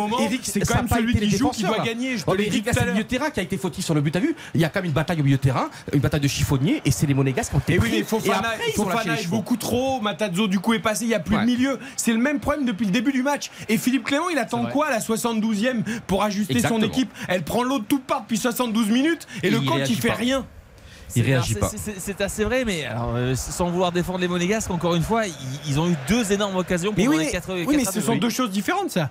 C'est-à-dire qu'ils ont, ils ont des occasions parce qu'il y a des errements défensifs côté Lillois, okay. mais ils ont un vrai problème de positionnement défensif. Et à un moment, quand tu es entraîneur, tu dois essayer de, de, de, de, combler les, lacunes de ton équipe. Oui, mais t'as bien vu que ce soir, c'est une sorte de blackout général. Donc il va dire quoi Il va dire Ah, mais c'était un non, super match, on s'est régalé, bah, oui, Attends, on a pris l'autre toute part. On, va, on va, laisser Samuel parce que là, il y a encore une occasion énorme ici. Peut-être le 4 à 4 avec un Caillou Enrique en Alors, le, le, le, le coup, on, verra si c'était une occasion énorme ici. En tout cas, il y a un coup franc pour Caillou Enrique. On est sur le côté droit, ça va être rentrant euh, avec beaucoup beaucoup de monégasques. Ça c'est vrai. Dans la surface de réparation de, Lucas Chevalier, ils ont été dangereux sur côté arrêté tout à l'heure. C'est parti avec Caillou Henry qui une tête monégasque qui va passer au-dessus de la transversale, ça sera un 6 mètres. Mais Eric, je reviens sur cette. Je vous comprends parfaitement, euh, les copains, les amis, euh, Eric, Xavier. Mais il y a un moment donné, là ce soir, vous avez bien vu que c'est pas un match de foot normal. Et là, tous les schémas sont débridés. Là, on oublie ce que c'est le, football habituel. Et donc, donc on là, on se, retrouve dans une cour de récréation. Et il y a un moment donné, bah, parfois. Enfin, dans la cour de récréation, on défend aussi. Hein, ouais, mais même la cour de création. mais justement, parce que justement, on n'arrive même plus à défendre là parce que il y, a, une sorte d'état de grâce des oui, joueurs offensifs. Alors d'accord, mais c'est quoi bien que, mais parce que tu vois, as bien, parce que c'est pareil aussi pour euh, les, les Lillois juste, face aux Tu as raison, mais juste la différence entre la cour de récréation et un match professionnel, c'est quoi? Oui, justement, c'est dans la cour de récréation non, il n'y a pas de coach. Il n'y a pas un mec au bord du terrain qui dit attendez là c'est n'importe quoi maintenant on se raison, calme. Là t'as un entraîneur. L'entraîneur c'est quoi son ouais, rôle justement Clément là il est paumé parce qu'il sait pas ce qu'il parce qu'il c'est eh pas ben ce que l'on voit. Et, donc, et euh... il est bloqué. Ouais, mais eh ben, alors viens pas au match reste chez toi. Mais justement, il a un blocage psychologique parce qu'il sait pas comment dans ce match fou dans ce match hors norme comment tu dois réagir. Alors oui tu vois c'est un mec c'est un entraîneur formidable donc il doit cogiter évidemment mais il trouve pas de solution parce qu'il se dit qu'est-ce que je vais pouvoir faire? Parce que finalement s'il y a un problème à gauche ça passe à droite s'il y a un problème dans l'axe ça passe à gauche. Ce qui est terrible Johan c'est que ils sont dominés outrageusement dans tous les compartiments du jeu, mhm. mais ils arrivent malgré tout, ils arrivaient en tout cas il y a quelques minutes à, être encore à 3 partout. Donc en fait, de le coach, le coach se dit, non mais, le coach se dit à ce moment-là, je fais quoi? Certes, on est percé de partout, mais on est quand même dans le coup parce qu'il y a trois partout. T'as l'impression d'avoir, le PSG. Ah oui, on est nul collectivement, mais c'est pas grave. Mais si Neymar nous met et Mbappé dans le match, je me mets à la place de Philippe Clément et je me dis que voilà, peut-être que ça doit pas être évident. Kevin bah, Folland dans Après, quelques je. Je, suis d'accord avec vous. Mais un moment, Eric. Non, je suis d'accord. en plus, je suis d'accord avec vous, tout en n'étant pas d'accord avec vous, mais je suis d'accord parce que Xav, c'est vrai qu'à un moment donné, quand tu fais le tableau d'affichage, t'es totalement, es totalement euh, bouffé et tu ah mènes au score. Ah ouais, sauf que si t'avais réfléchi au moment où miraculeusement tu mènes 3-2, tu resserres un peu ton milieu et peut-être, et là tu te retrouves 4-3 et maintenant qu'est-ce que tu fais? Ah bah oui, mais Eric, dans cette soirée, on est bien. Maintenant, il faut que je réfléchisse. J'ai pris deux buts comme un, mais il faut que je réfléchisse maintenant. Alors, un mot sur ce match, du coup, il y a eu 7 buts pour l'instant, évidemment ce n'est pas terminé, c'est arrivé 3 fois cette saison, qu'il y a effectivement euh, la victoire du PSG ici à Pierre-Mauroy, c'était euh, en, début d'année 7-1, enfin en début de saison 7-1 il y a eu le 7-0 euh, entre Brest et Montpellier, également victoire des Montpellierains, et il y a eu le PSG Montpellier, victoire des Parisiens 5 buts à 2, mais c'est la quatrième fois cette saison qu'on voit 7 buts. Le Lance-Lorient 5-2 et le lance Lorient 5-2, mais absolument. Et il n'y a pas eu 8 buts encore, il y a eu aucun match à 8 buts encore? Au euh, milieu, mais c'est bah incroyable. Attention, les Lillois encore, le, centre dans la surface de réparation, Cordaire. Mais pourquoi? PSG, 8 buts. Il y a eu 7-1. Ouais. 7-1. Alors, il n'y aura pas corner parce que je crois qu'il y avait un jeu préalable. Ah. Et donc. Euh, mais regarde encore, regarde encore. Qui fait la passe là pour le hors-jeu Cabella. Cabella. Il, regarde, il est. Il est à 30 mètres du but et il a 10 mètres autour de lui où il n'y a pas ouais, un mais joueur. tu préfères avoir un match fermé à double où la tactique est totalement respectée. C'est pas une question de préférence. Non, si, je pense euh, que je, parce que là, il y a beaucoup d'espace. Et j'aime ces matchs avec espace. En tant que spectateur, je me régale à regarder ce match. Mais je suis entraîneur de l'équipe qui prend 4 pions et qui prend l'eau depuis 70 minutes. Mhm. Je me dis, j'ai mal fait mon taf quand même. Que le spectateur se régale en voyant le match mhm. ou en l'écoutant sur RTL, évidemment, tu te dis c'est génial, ça va dans mhm. tous les sens et tout. Mais quand t'es coach, tu peux pas accepter que ton équipe soit trimballée comme ça et prenne, et prenne l'eau de toutes parts. Oui, mais en même temps, t'as des occasions, en même temps, t'es... Non, mais je te comprends, Eric, totalement. En plus, t'as le cœur monégasque. Non, mais c'est pas ça. Si je trouve que. Oh, mais, mais quand même. Et puis, t'as le droit d'avoir des défauts aussi, c'est ça? Le football, on n'est pas dans la perfection ce soir, on est justement. Mais t'as le droit d'avoir des défauts, mais au lieu de tout le match te faire ouvrir de la même manière, à un moment, t'essaies de combler ton défaut. Ouais, mais moi, je préférais toujours, tu vois, les Quand coachs, t'as une les coachs sur ta bouée de piscine, tu mets Moi, je préfère voir 4 à 3. Revenons au stade, s'il vous plaît, les amis. Comment? On se régale au stade, là, on se régale. Vrai qu'on se régale, mais, mais voilà, il n'y a pas eu de grosse, il n'y a pas eu de grosse occasion. Baptiste, depuis, euh, Baptiste qui s'en tu peux me chercher un petit verre d'eau Baptiste, Baptiste, il va me chercher un verre d'eau. J'ai soif. Eh, Est-ce que tu as déjà commenté un match à 7 buts euh? Oui, bah oui, il y a eu le 8-1, le 8 du PSG. Euh, parce que Ouais. tu étais là, hein, c'est toi qui commentais. Ouais. Tout à fait. Bon, allez, il reste 13 minutes. D'ailleurs, euh, parce que j'y perds mon latin, c'était un 7-1 ou un 8-1 le- 7-1. Ah, 7-1, ouais, d'accord. C'est un beau roman, c'est une belle histoire. Allez, Samuel Duhamel qui reprend la parole, il est natif de Béthune. Et là, on ne béthune pas, on avance, au contraire, on vit. Exactement, avec Tim dans l'espace de réparation pour euh, Rémi Cavella avec Jonathan David. Et il y avait une situation de hors-jeu pour Timothy Weah qui avait récupéré le ballon, mais de toute façon, il n'avait pas réussi à la mettre au fond. Et pas de souci pour Monaco puisque euh, il était en, en situation de hors-jeu. Les Monégasques qui ont euh, 12 minutes. 12 minutes pour tenter d'égaliser une, une nouvelle fois dans cette rencontre avec oh, là, Kevin Folland qui a été euh, Oh, la faute. Carton jaune. Carton jaune. Ah non. par euh, Alexandro. On va marquer une courte pause pour vivre les 10 dernières minutes sans, sans interruption. Je m'interroge quand même que tu, tu- Là aussi, tu laisses Diata sur le terrain, mais tu sors Mbolo, qui est le seul mec qui pèse, qui gagne tous les duels. Mais bon. Merci, Baptiste, 22h19, merci, Baptiste. 4-3 pour Lille face à Monaco. RTL Foot. Présenté par Eric Silvestro. Les 10 dernières minutes d'un match complètement fou pour conclure la 12e journée de Ligue 1 entre Lille et Monaco au stade Pierre-Mauroy. 4-3 Samuel Duhamel pour les Lillois. Exactement, il va y avoir, un, il va y avoir trois changements là, dans quelques secondes. Euh, alors d'abord le changement côté lillois, c'est euh, l'entrée de Carlos Baleba à la place d'André euh, Gomez. Donc là, euh, changement euh, poste pour poste, Carlos Baleba, le, le jeune milieu de terrain qui remplace... euh, ah non, c'est Angel Gomez, pardon. C'est Angel Gomez qui sort. Et euh, il va y avoir deux changements côté monégasque. Je vois notamment Jean Lucas. c'est le changement qu'Eric appelait de ses voeux depuis la 15e minute. Il Pas Jean. Lucas, hein, mais un milieu. Je- J'aurais pas fait rentrer Jean Lucas personnellement. place de mais- qui rentre, hein. Alors, euh, Jean Lucas à la place de Matazzo, donc pour le Ouais, coup c'est poste pour euh, poste, voilà. et, et- et Cré- et Crépin Diata qui sort l'entrée euh, de Jacobs. Jacobs. Voilà, Ismaël Jacobs. Donc tu mets des mecs plus défensifs quand tu t'es mené au score. Non, non, mais tout, tout est logique chez Philippe Clément. Allez, pour les 10 dernières minutes, euh, avec un long ballon euh, des Monégasques là, en direction de la surface de réparation euh, de Chevalier, mais ça va peut-être être un, contre. Finalement, ils- ont des difficultés hein, pour, récupérer les ballons, les, les Monégasques, depuis le début de la rencontre. On l'a, dit et répété, ça se confirme en cette fin de match avec la Thiago Diallo qui va donner à son gardien Chevalier et le long dégagement avec la tête de Fofana. C'est vrai que Fofana qui, enfin, il- est un match. peu révélateur et, et symptomatique euh, sur ce match en tout cas, hein, des, difficultés Ouais. défensives. Les, internationaux potentiels, euh, Fofana, Badiachil, euh, ce soir ils sont dépassés. Et Samuel, on est d'accord, il y a une ambiance là, en tout cas nous à, à Neuilly-sur-Seine, on entend une ambiance exceptionnelle, non? Ah ben exceptionnel, c'est- un peu fort. Par séquence, ouais. Mais voilà, tout à fait. Là, ce sont- on, on- on entend les, les dogs virage est. Alors les, les dogs virage est, ce sont les, les ultras à Lille. Ils essaient de d'emballer en fait, euh, comment dire, tout, tout le stade. Il y a, y a une stat qui va plaire à Johan parce que c'est le football total. Ouais. euh, Mhm. 200 ballons perdus dans ce match. 200 ballons perdus. Parce que justement, tu Non, sais plus où t'habites. Parce qu'il Oui, y a. mais d'accord, enfin, parce je veux qu'il y a dire- des vagues, comme c'est des vagues tellement incessantes, tu ouais, arrêter. 200 c'est pas ballons normal. perdus. Des deux équipes au total. hein. Yo, 100, un peu plus de 100 pour Monaco et un peu moins de Je, 100 pour Lille. je veux bien que ce soit un Enfin, match 200 où on, ballons on perdus, prend, c'est quand même, beaucoup de plaisir, mais 200 ballons perdus. Mais là, tout à l'heure, je vous parlais d'un film extraordinaire, mais là, c'est un autre film encore, c'est Réservoir Dog hein, quand même. hein. Là, tu vois, c'est c'est quand même, c'est un film. Là, c'est non, mais c'est un chef-d'œuvre. C'est une œuvre d'art. Moi, je, je- je vous comprends, les copains. Vous, vous aimez les règles, vous aimez les Là, schémas. Excuse-moi, mais Monaco c'est plutôt abyss. hein. Comment Là, c'est- Monaco c'est plutôt abyss. hein. Magnifique. Plutôt Abyss. Quel beau film, Abyss. Attends, j'essaie d'en trouver un autre. Là, c'est Bédur, là. Personne n'arrête de char, là. Là, on y va, là, franchement. Baptiste, t'as pas un film, là, non, un film par rapport à ce match? C'est la boum, là, ce soir. C'est la boum, c'est Vic, c'est- c'est c'est Pénélope, c'est. C'est c'est- c'est Brigitte Fossel, Moi, c'était moi, en fait, le, le 4 me fait penser à France-Argentine en permanence. Et je n'ai que ça dans la tête. C'est Donc, euh, l'un des plus grands matchs de l'histoire de l'équipe de France.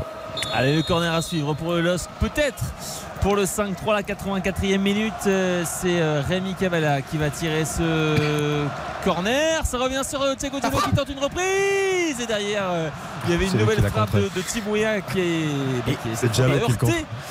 Diallo, Et on l'a pas tant dit, mais en plus Jonathan David n'a même pas marqué dans ce match. Non. Parce que justement, Non, mais c'est est- fou. Et mais parce qu'en fait, il y a aujourd'hui, c'est les attaquants, je trouve aussi euh, acceptent comment dire, de ne pas être protagoniste à 1000%. Tu vois ce que je veux te dire? Ils Après, accompagnent cette folie, ils il accompagnent été- ce mouvement. Il a été décisif. mais- Ouais, mais personne ne surjoue, ça qui est beau. Euh, euh, parce que tu as bien vu, il y a combien là? Il y a un, un défenseur, euh, deux défenseurs. Ouais, on revient stade, on de revient au stade. L'action monégasque, elle ne donne rien. Exactement, mais l'action monégasque qui se poursuit parce qu'on était côté gauche, on arrive côté droit avec Vanderson au niveau de la surface de réparation. Vanderson qui donne à Ben Yedder le centre au pied droit de Ben Yedder et la tête plongeante pour écarter le danger euh, de Diakité. Ça va revenir dans les pieds. Il y a un Lillois de qui est à terre, Samuel, ouais, qui demande, euh, qui lève le bras, il a l'air atteint. Effectivement, je crois que c'est Alexandro là-bas. Ouais, c'est Alexandro tout au sol. On se souvient qu'il était. euh, la relance encore. Et mais- et le contrôle, il est, il est pas beau non plus. Il est ca. Oh, J'ai déjà mon catastrophique, ça sera pas une surprise. mais- Et Alexandro, on se souvient qu'en début de match, il avait été touché. Mais on pensait qu'il allait être remplacé par des Niyoro. Euh, et là, euh, pour le coup, je pense qu'il devrait vraiment être remplacé parce qu'il est, tête. il est allongé et ne bouge plus. là. Sur l'action lilloise, là, il y a quelques secondes, là, c'est. Je, vais donner du grain à moudre à Eric, mais c'est encore Dizassi qui est au premier poteau, qui manque complètement son coup de tête, qui le met plein axe. Plein axe, le coup de tête, c'est quand même. Ouais, profitons est- de l'ambiance. On est bien. Ouais. Il est soigné, hein, euh, Alexandro et, et qui pour le coup se... Alors, je dis ça et au, au moment où je le dis, il se relève et il court alors en direction de la touche. Alors euh, est-ce que c'est pour être soigné ou est-ce qu'il va céder sa place? En tout cas, les Niyoro est, est sur le point d'entrer en jeu. Il se rapproche. Donc les Lillois sont à 10 pour l'instant. Et on n'a pas envie que ce match se termine, on est à la 86e, j'espère qu'il y aura beaucoup d'arrêts de jeu. Et on rappelle, hein, avant ce match-là, Alexandro, c'était 7 minutes depuis la troisième journée de championnat. Donc euh, là, qui commence à ressentir quelques douleurs musculaires Un peu normal. et un peu Il de revient. fatigue, un peu de crampe, c'est plutôt logique. C'était des crampes. C'était des crampes, il revient. euh, voilà, il s'est un peu hydraté, un peu étiré et c'est reparti pour les 6 dernières minutes. Alors que là, c'est Kevin Folland qui a trois euh, Lillois joué, au basque. Et la très belle intervention justement d'Alexandro avec beaucoup d'autorité pour euh, mettre ce ballon en, en touche et, et casser l'offensive euh, des hommes du Rocher. Vous voyez pas une énorme surprise dans Monaco à la fin Dans ce match. euh, Non, mais dans ce match sans barrière, sans filtre. euh, pourquoi pas encore, un, tu vois, un, un dernier petit clin d'œil, une dernière folie j'y crois. Et encore un duel gagné, là, remporté par Alexandro face à, à Wissam Ben Yedder. Ah, mais là, il y avait une énorme faute. euh, Gentil, monsieur Delageau, mais. Ouais, enfin, en tout cas, hein, il- Ben Yedder, euh, enfin, il, est tombé vers, si vous voulez, vers l'arrière. Alors on a l'impression qu'effectivement il a été tenu. Monsieur Delajeu qui était juste à côté. Ouais, le problème, c'est qu'il y a le même duel de l'autre côté entre Dizazi et Bamba et il siffle. Donc, euh, bon. Ouais. Et il reste 3 minutes dans le temps réglementaire de cette rencontre.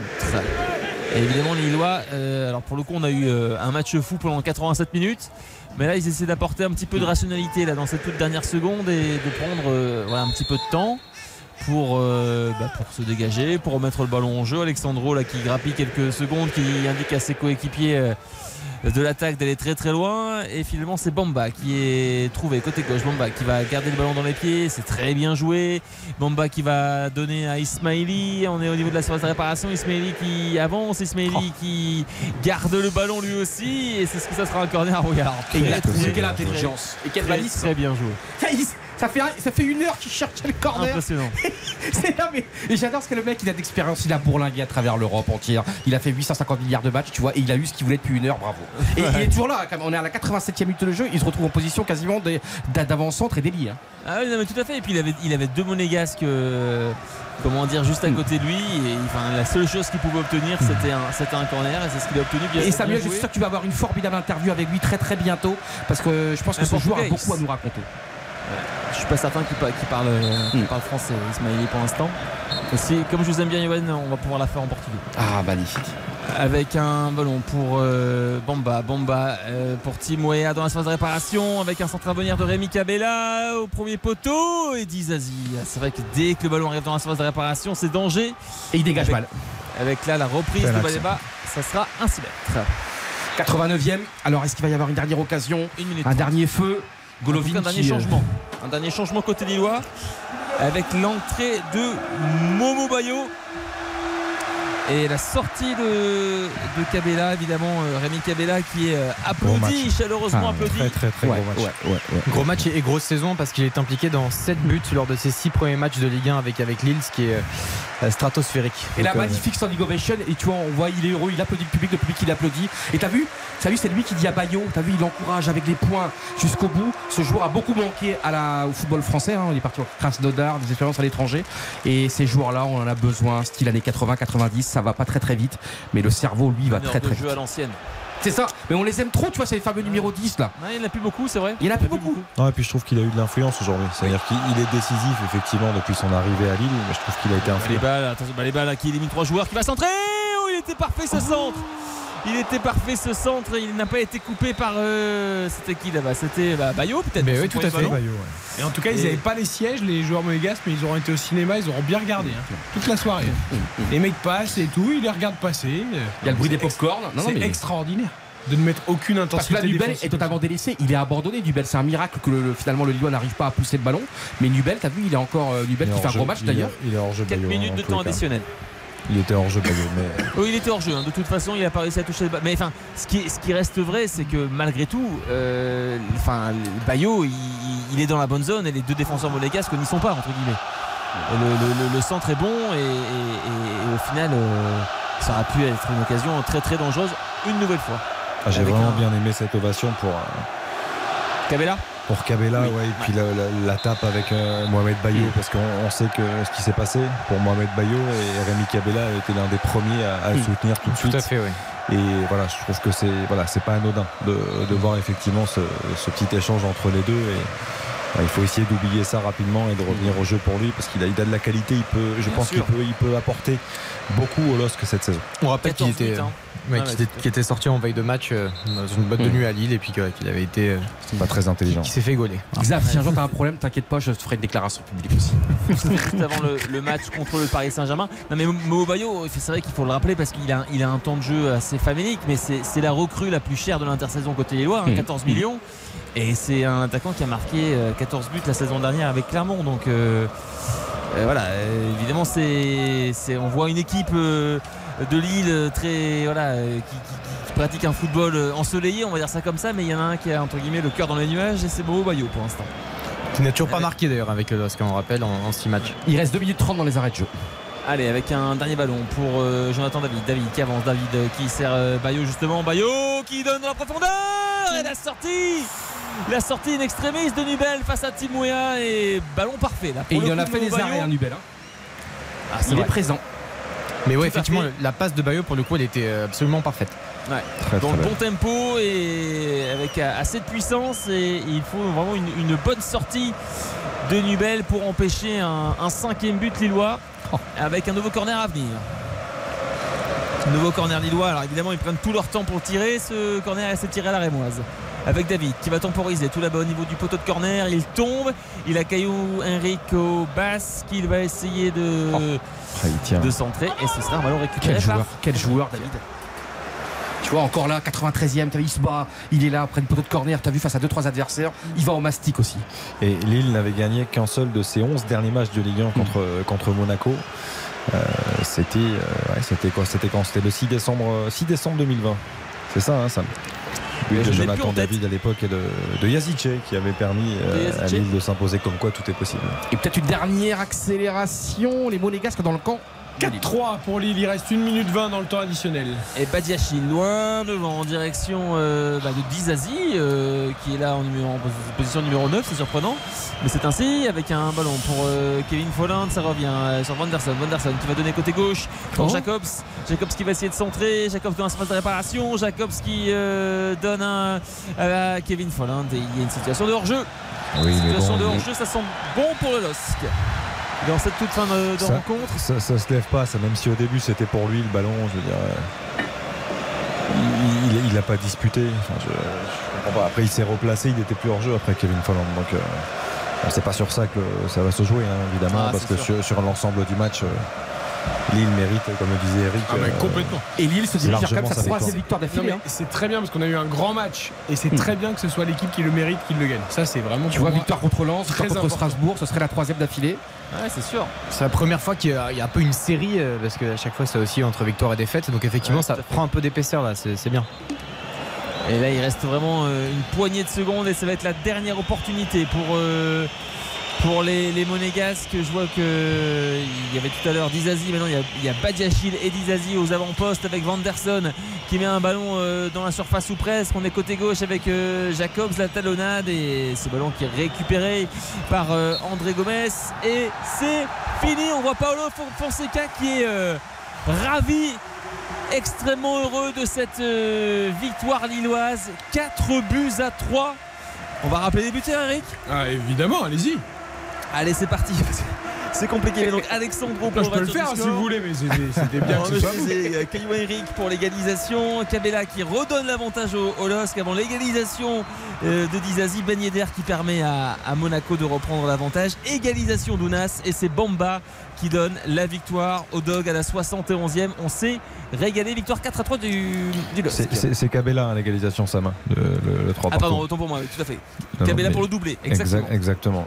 Alors la principale information quand même au-delà de ce match incroyable Ah, le et- classement. et c'est ses buts c'est que Lille passe devant Monaco Et oui. avec 22 points revient à une longueur de Marseille et à deux longueurs de Rennes et se replace complètement donc dans la course au podium et pour Monaco ben, c'est nouveau ralentissement après le nul contre Clermont et bien Monaco euh, qui était bien aussi dans le coup après ses cinq victoires consécutives et, Et- Monaco recule et, rentre dans le rang Et, et attention, attention, parce que je, je regardais, on parlait de la série effectivement de 5 victoires dans les 6 dernières journées, mais c'est un troisième match sans victoire aussi, toutes compétitions Ouais, bien sûr. confondues. Il faut quand même pas oublier le naufrage à Trabzon contre Bien sûr. Trabzonspor et il y a en- en Ferencvaros jeudi en Europa League qui a- sera très voilà, important Il y a Ferencvaros jeudi. euh, attention, parce que t'en prends 4 à, à Trabzon, même si ça peut sembler être un accident. T'en prends encore 4 ce soir. Ça commence à faire beaucoup. Non mais bon, ça va peut-être dégonfler les melons de certains qui se voyaient déjà à la Coupe du Monde, ça sera peut-être pas plus mal aussi, notamment chez les défenseurs. En tout cas, on a vécu une grande et belle Ah. soirée de foot, avec du football total, avec des buts, avec des occasions, avec des déséquilibres. Ça, on ne peut que s'en féliciter. Et c'est, encore une fois, j'insiste, l'équipe qui a pratiqué le plus beau football et le plus cohérent qui l'a emporté parce que si Monaco était dans le coup, c'est parce que Lille a offert aussi deux buts à Monaco sur deux grosses erreurs de Diallo et de Chevalier et que sans ça, ça aurait été une démonstration lilloise cette soirée et donc c'est tout à fait mérité. On découvre les stats? Avec plaisir. avant les réactions et la note de cette Les stats euh, qui sont euh, à l'avantage du LOSC hein, globalement, on aura donc 20 tirs, 20 tirs à l'issue de ces 90 minutes, 7 tirs sont cadrés, 60% de possession de balle au total. Euh, Lille qui a vraiment dominé son adversaire. En tout, on a plus de 550 passes sur euh, l'intégralité de la rencontre du côté du, du LOSC, c'est euh, c'est pas mal, même si effectivement il y a eu du déchet avec notamment pas mal de ballons perdus. Euh, C'était quand même une belle rencontre d'un point de vue, euh, d'un point de vue technique. Alors nous allons évidemment noter cette rencontre dans quelques secondes, le magnifique, le catastrophique, les encouragements du soir. Euh, avant les principaux enseignements de cette journée, on profite avec toi Sam de voilà des, des joueurs lillois qui vont voir leurs supporters et, et ô combien mérité. Exactement, un, un tour des stades, hein, un tour du stade qui est organisé là par les, les joueurs lillois évidemment. euh, et certains supporters sont, sont extatiques hein, après cette, euh, cette très belle victoire lilloise. Voilà, Et- supporter, tu passes une soirée de dingue. Ah, si mais ton équipe hein. gagne, tu vois des buts, des retournements de Puis à un moment situation. donné, Lille était mené 3 à 2 quand même à un moment donné. hein. Bah oui, bien sûr. C'est vrai. Et il y a les balles de 4-2 deux fois hein, pour Monaco. Ah ouais, tout à fait. On n'oublie pas. fait. Et là, bah, on entend les chants lillois, évidemment. euh, Les supporters, enfin, en tout cas, euh, beaucoup d'entre eux sont restés pour fêter cette victoire avec, euh, avec les héros du soir. Mais Samuel, j'avais une petite demande. Toi qui as vécu ça dans, le, dans cette fournaise ce soir, dans ce match totalement débridé et fou, si tu avais une, une image à garder dans cette folie, parce qu'on n'arrive pas trop à. Qu'est-ce qu'on retire de cette soirée de dingo Si tu avais un geste, une action, un petit truc Bah, en- je vais un, un peu- empiéter là sur le, sur le magnifique, mais pour moi le, le- le joueur, euh, enfin c'est le deuxième, c'est le, c'est le doublé, le, le- le deuxième but de Cabella où on, on sent que en fait que le, le LOSC va réussir parce qu'à un moment donné effectivement ils sont tout près du 2-4 et quand ils égalisent, euh, on sent que derrière euh, bah, ça va pousser et que ça va craquer côté monégasque. Donc là, pour le coup ça serait le deuxième but de, de Cabella. Alors, nous allons noter cette rencontre. RTL Foot. La note. Ça n'a pas baissé loin de là en seconde période. Alors tu étais à 8, Samuel. Ouais, je vais rester à 8. Je vais rester à 8 parce que, on- enfin, de mon point de vue, on est vraiment sur euh, une deuxième mi-temps dans la lignée de la première avec encore une fois beaucoup de, de spectacles. euh, C'était extrêmement agréable à, à suivre et, et à commenter. C'est parfois même allé trop vite pour moi. Mais bref, euh, j'ai pris beaucoup, beaucoup de plaisir euh, grâce, à, grâce aux joueurs et grâce à vous également, messieurs. J'étais à 7, euh, je vais monter à 8. Euh, J'hésitais d'aller vers 9, mais je. Franchement, tu as évoqué une statistique, Eric.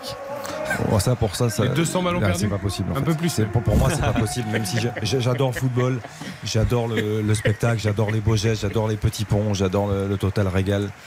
Euh, mais là, il y a trop de déchets techniques. Et défensivement, Monaco est complètement passé à côté ce soir. Euh, que ce soit les centraux ou les latéraux hein, d'ailleurs, hein, tout le, côté de le caractère défensif de cette équipe a, a sombré et, euh, effectivement même si on peut s'en réjouir parce qu'on a vu 7 buts, parce qu'on a vu du, jeu, on a vu du spectacle, il y a, trop de déchets pour aller au- au-delà et au-dessus de 8 donc 8 je trouve que c'est déjà une, note plutôt positive. Xav, j'avais mis euh, 12 sur 10 en première période. Je vais évidemment monter à 13 sur 10 parce que ce match-là, tu fais le même match, les mêmes joueurs, tout pareil, tu fais ça à Ellen Road ou tu fais ça à Sam James Park. Et ben tu vois, t'oublies les, t'oublies les 200 passes, euh, les Alors deux- ça, les c'est 200 vrai. ballons perdus. Il y a un moment donné aussi, et dans le foot anglais, quand il y a des matchs extraordinaires, on oublie les, on, on les voit même Ouais. pas les, les passes Tu as perdues. raison, tu as raison. Et je vais te dire un truc, c'est que franchement, tu te dis même à la mi-temps, bon, ils vont s'arrêter de 2 à la mi-temps. Non, en seconde mi-temps, ils ont continué, copier-coller, contrôle C, contrôle V et contrôle V, contrôle vitesse. Et franchement, il y a un allant. c'est je des suis pas- matchs. C'est peut-être pour ça que je te coupe, mais c'est pour ça que je suis pas fan de la première ligue en fait. Ah d'accord. Ouais mais c'est des matchs Non, tu vois qui te font pas- aimer le foot. Non, Xav. mais évidemment, qui me font aimer le foot de par le spectacle et les émotions que ça procure, je suis d'accord. Mais après, euh, moi j'aime la qualité, j'aime la justesse technique aussi. Ouais, t'as vu la justesse technique, on a vu tout ce qu'on a vu, t'as vu les buts merveilleux, t'as vu la... justement parce que t'as des équipes, t'as- il y avait tellement de gestes techniques merveilleux, il y avait tellement des joueurs techniques que forcément il y a un bras de fer. Donc euh, le talent qui finalement est plus fort que tout, le talent parfois ben, te fait casser les systèmes, te fait casser les schémas. Et franchement aujourd'hui c'est un match, je superlative vraiment parce que encore une fois on va pas banaliser ce match. On a vu des et moi ce que j'ai adoré c'est les finalement ce que j'ai préféré c'est les failles, c'est les défaillances. Et les défaillances quand t'es plus grand que tes défaillances et que tu renais de, de tes propres défaillances. Moi, moi, quand ce on qui- voit ce qui- aujourd'hui ce qui me les dérange, boulettes Yo, qu'il y a eu, Ce qui me c'est dérange important. par rapport à ce que tu dis, c'est que tu parles beaucoup de talent. Tu parles beaucoup de tout ça. Et, et tu as raison. Sur les 7 buts, t'en retiens un, toi, ce soir? Bah, le- la pigette extraordinaire de Ben Yedder. Ouais, mais le ça vient Capella. d'où? Ça vient d'où? Oui, il y a une erreur. Elle vient d'où Oui, il y a une erreur à la base. Je suis désolé. Ouais, mais ça le vient- football vient- justement non, mais- existe grâce aux erreurs. Non, mais évidemment, mais ce que je veux dire, c'est que on, on en parlait de ce but de Rennes inscrit cet après-midi. Pour moi, ça, c'est un but, c'est un, Il doit pas être inscrit. c'est- un aboutissement Il collectif. doit pas être. Ah non, le Mm. premier. Moi, je parlais Oui. du Non, deuxième, qui non, doit pas être inscrit oui, bien sur sûr. penalty, Mais- qu'il ne doit pas y avoir l'erreur du le- défenseur. Le premier, pour moi, c'est un aboutissement collectif. Ce soir, sur, il y a 7 buts dans ce match-là. J'en ai pas un vraiment en tête. Alors si, Bon, sur après, la les, finition. les, deux, les deux derniers de Lille Non, sont. les- euh, la finition est belle. comptes. La finition est belle. Il n'y a aucun souci là-dessus. Après, ça vient aussi d'une équipe monégasque qui défend très mal sur les situations et qui perd des ballons assez stupides à l'origine. Donc. euh, voilà, c'est pour ça que je suis un peu partagé. Je comprends Hmm. ton éloge de, ouais. de ce match-là et, euh, et je m'en réjouis aussi. Mais Et très, combien de sommets, combien de sommets sont à la hauteur justement Alors ça, c'est vrai. Et euh, souvent, bah, les- c'est l'expression, hein, les sommets, Ouais, euh, ça peut- accouche de souris. Et là, ça accouché de sourire. Ça de. mais- de- mais de- yo, peut-être parce que ce match-là n'est pas considéré comme un sommet. Ouais, mais. Et moi, et moi, pour moi, c'est un sommet. Et je suis très heureux aujourd'hui qu'on ait pris ce Mhm. plaisir-là et qu'on ait 7 buts au cœur d'un- d'une affiche du dimanche soir. Mais après, malheureusement, aux yeux des gens, je pense pas que ce match soit considéré comme Ouais, mais justement, regarde, on parlait au- avant le match, qu'est-ce qu'on attendait de ce match? Et on avait dit, on attend justement de la folie, de la fantaisie. Et on a eu, c'est ça qui est beau, on a eu exactement le football quand, quand on est petit, tu sais, on- au collège, il y avait ce soir, le soir, il y avait Auxerre Dortmund, et on se disait, il faut de la folie, il faut qu'il y ait un 4-4. Et tu vois, on est revenu en enfance aujourd'hui. On est revenu, tu vois, au temps absolument Charles Guetry, Michel Denisot, avec des matchs extraordinaires sur Canal+, avec des, des sommets incroyables. Et là, tu vois, peut-être il n'y avait pas de Chris Waddle, mais il y avait peut-être des, des Chris Waddle qui se cachent, tu vois. Et il y avait, moi j'ai retrouvé un goût, un parfum d'enfance, une Madeleine de Proust. J'ai l'impression que je suis chez mes grands-parents ce soir, tu vois. Et qu'on est, on est bien, on n'a pas envie de se coucher, on a envie de faire un débrief, on a envie de participer à l'émission toute la nuit avec Georges Lang. Et tu vois ce que je veux dire, c'est de la musique classique, c'est de la musique américaine. Et moi, je veux pas retenir justement, je veux pas retenir les, les, euh, comment dire, les failles, les, les problèmes, parce qu'il y a des problèmes dans ce match évidemment. T'as raison, Eric, il y a des gros problèmes à Monaco. Mais Monaco, et on a vu aussi ce qu'est Monaco. Et Monaco n'est pas pourquoi Monaco n'est pas dans les cinq premiers? Parce que Monaco justement Monaco est Monaco et Monaco finalement n'a été que Monaco et c'est déjà beaucoup d'être ce Monaco là qui est qui a des problèmes incroyables en défense mais il y a un moment donné tu es ce que tu es et finalement ben Monaco a été merveilleux dans ses failles aussi 13 sur 10 pour Yohan Ryu. Concernant, euh, moi je fais comme Xavier, je monte d'un point. Et comme Samuel et Xavier, j'ai vu le même match puisque nous mettons la même note avec 8. Euh, qu'est-ce qu'il a manqué pour un 9 alors Non mais là 8 c'est très bien. C'est- euh, 8 c'est une Ah, excellente 8 note. sur C'est 10. 16 sur 20, c'est mention très bien au bac. C'est vrai, Euh, je veux dire, voilà, qu'est-ce que tu veux de plus euh, Si nos enfants euh, avec Eric pouvaient nous ramener des 8 sur 10 euh, Bah, carrément. tous les jours, tous les soirs, je signe. hein. Bon. Tiens, tu vas, on va pouvoir se faire plaisir sur le magnifique parce que là c'est ultra positif. Bien sûr. Donc jingle. RTL Foot, Le magnifique. Samuel, honneur au stade. Rémi Cabella. Rémi Cabella, euh, pour son influence en plus, je ne sais pas si vous vous souvenez, mais on disait après 5 minutes qu'il était, euh, qu'il avait commencé timidement, notamment en comparaison avec Adamounas, mais derrière il a pris le jeu à son compte. Et, et au-delà de ses- son, son doublé, j'ai beaucoup aimé son comportement et, et on va dire son, en bon français, son body language, c'est-à-dire qu'il était vraiment dans une, dans une dynamique de, de, de- d'être déterminé en fait, et de montrer à ses coéquipiers qu'il serait là pour eux et qu'il allait rien lâcher. Il a montré Et- les biceps sur les buts. hein. Il a Euh, monté voilà, les manches du exactement. t-shirt. Et Voilà, et donc Sa nouvelle euh, célébration. Pour, pour- pour tout ça, euh, bravo à lui, c'est mon ami. Ok. J'ai envie de te rejoindre. euh, je te rejoins sur Rémi Cabella parce qu'il met- un doublé, mais au-delà de son doublé, j'ai beaucoup aimé son influence, même si au début il a été un petit peu discret. Mais son positionnement n'a cessé de poser des problèmes à Monaco tout au long du match. On a vu des permutations, même si parfois Bamba effectivement venait dans l'axe, Adamounas le faisait aussi. Mais je trouve que Cabella, au-delà des stats, a eu de- une vraie, vraie influence sur le, le match et sur le résultat ce soir. Alors moi, comme vous, évidemment, j'aurais dit euh, Cabella, mais vous avez tous les deux parfaitement résumé ce joueur et sa prestation.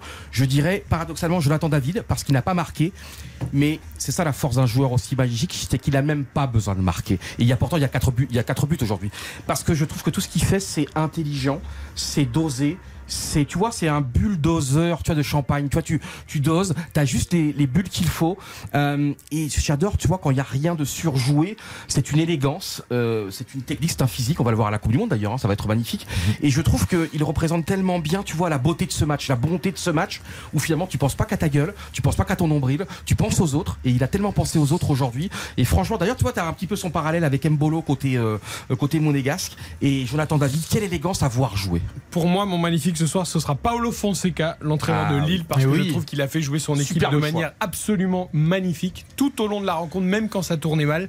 Euh, il a une philosophie qu'on découvre depuis le début de l'année, même si on la connaissait pour ceux qui l'avaient suivi à l'étranger. Mm. Je trouve que son équipe joue bien au ballon, je trouve que son équipe est cohérente. Elle n'a été plombée que par des là, vraies erreurs individuelles de Chevalier et de Diallo, sinon elle marchait littéralement sur Monaco ce soir. Mm. Et voilà, j'encourage Paolo Fonseca à continuer à développer ce football parce que si on s'est régalé avec ce scénario Mm. de dingue ce soir, c'est surtout, j'insiste, sur le surtout grâce à Lille. Et donc c'est aussi parce que cet entraîneur veut faire Très bon son équipe choix, comme Eric. ça. Et donc ce sera Paolo Et vous trouvez pas qu'on est, on est quasi- quasiment habité et possédé là dans, depuis 20 heures parce que on est tellement transporté par ce match, t'as vu? On a des débats enflammés, on a des, des sentiments euh, enfiévrés.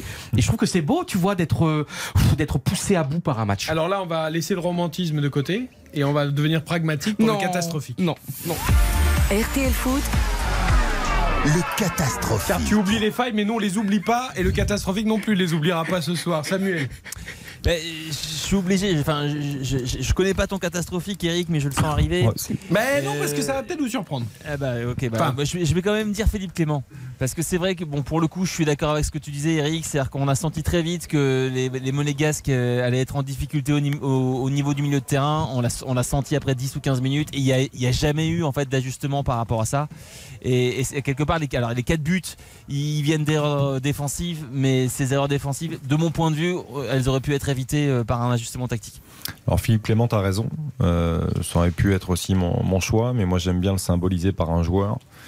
Euh, alors au-delà des mauvais choix de Philippe Clément, je pense qu'il y a des, joueurs, dont un, qui a un, un rôle central, à mon sens, dans, dans cette équipe et qui a été international depuis peu de temps, c'est quand même Fofana. C'est-à-dire que Fofana, sur ce genre de match, à aucun moment, il a, il a réussi à dire à ses coéquipiers, oh, à les, à les remobiliser, à les remettre dans le match en disant maintenant on arrête, on se fait bouffer dans l'axe, il faut, il faut resserrer, il faut. Et, et ça, moi aujourd'hui, pour franchir ce, un palier de plus, j'attends ça de Fofana. Et je trouve que dans ce genre de match là aujourd'hui, il est passé Et que complètement. à côté. Chouameni manquait aujourd'hui. hein. Hmm. C'est plus facile avec Chouameni à côté qu'avec euh, Matazzo. Ah bah, même. Camara, hein. Non, mais même Camara. Mais voilà, là, c'est lui qui doit prendre fait. le leadership. Matazzo, Oui. il doit juste les- être à côté Parce de que lui. sinon, à ce rythme-là, je trouve que Fabinho et Bernardo Silva ont beaucoup manqué aussi à l'AS Ah. Alors vous me demandez si c'est le catastrophique Tout à fait. Dans un match de ce niveau-là, euh, pour moi, il n'y a pas de catastrophique et je vais vous expliquer pourquoi. Parce que éventuellement, ce qui a été catastrophique a contribué à la grandeur de ce match. Déjà, si Diallo ne fait pas l'erreur, si Chevalier ne fait pas l'erreur, si c'est vrai, je te comprends les errements défensifs de Monaco aussi, mais il y a des raisons.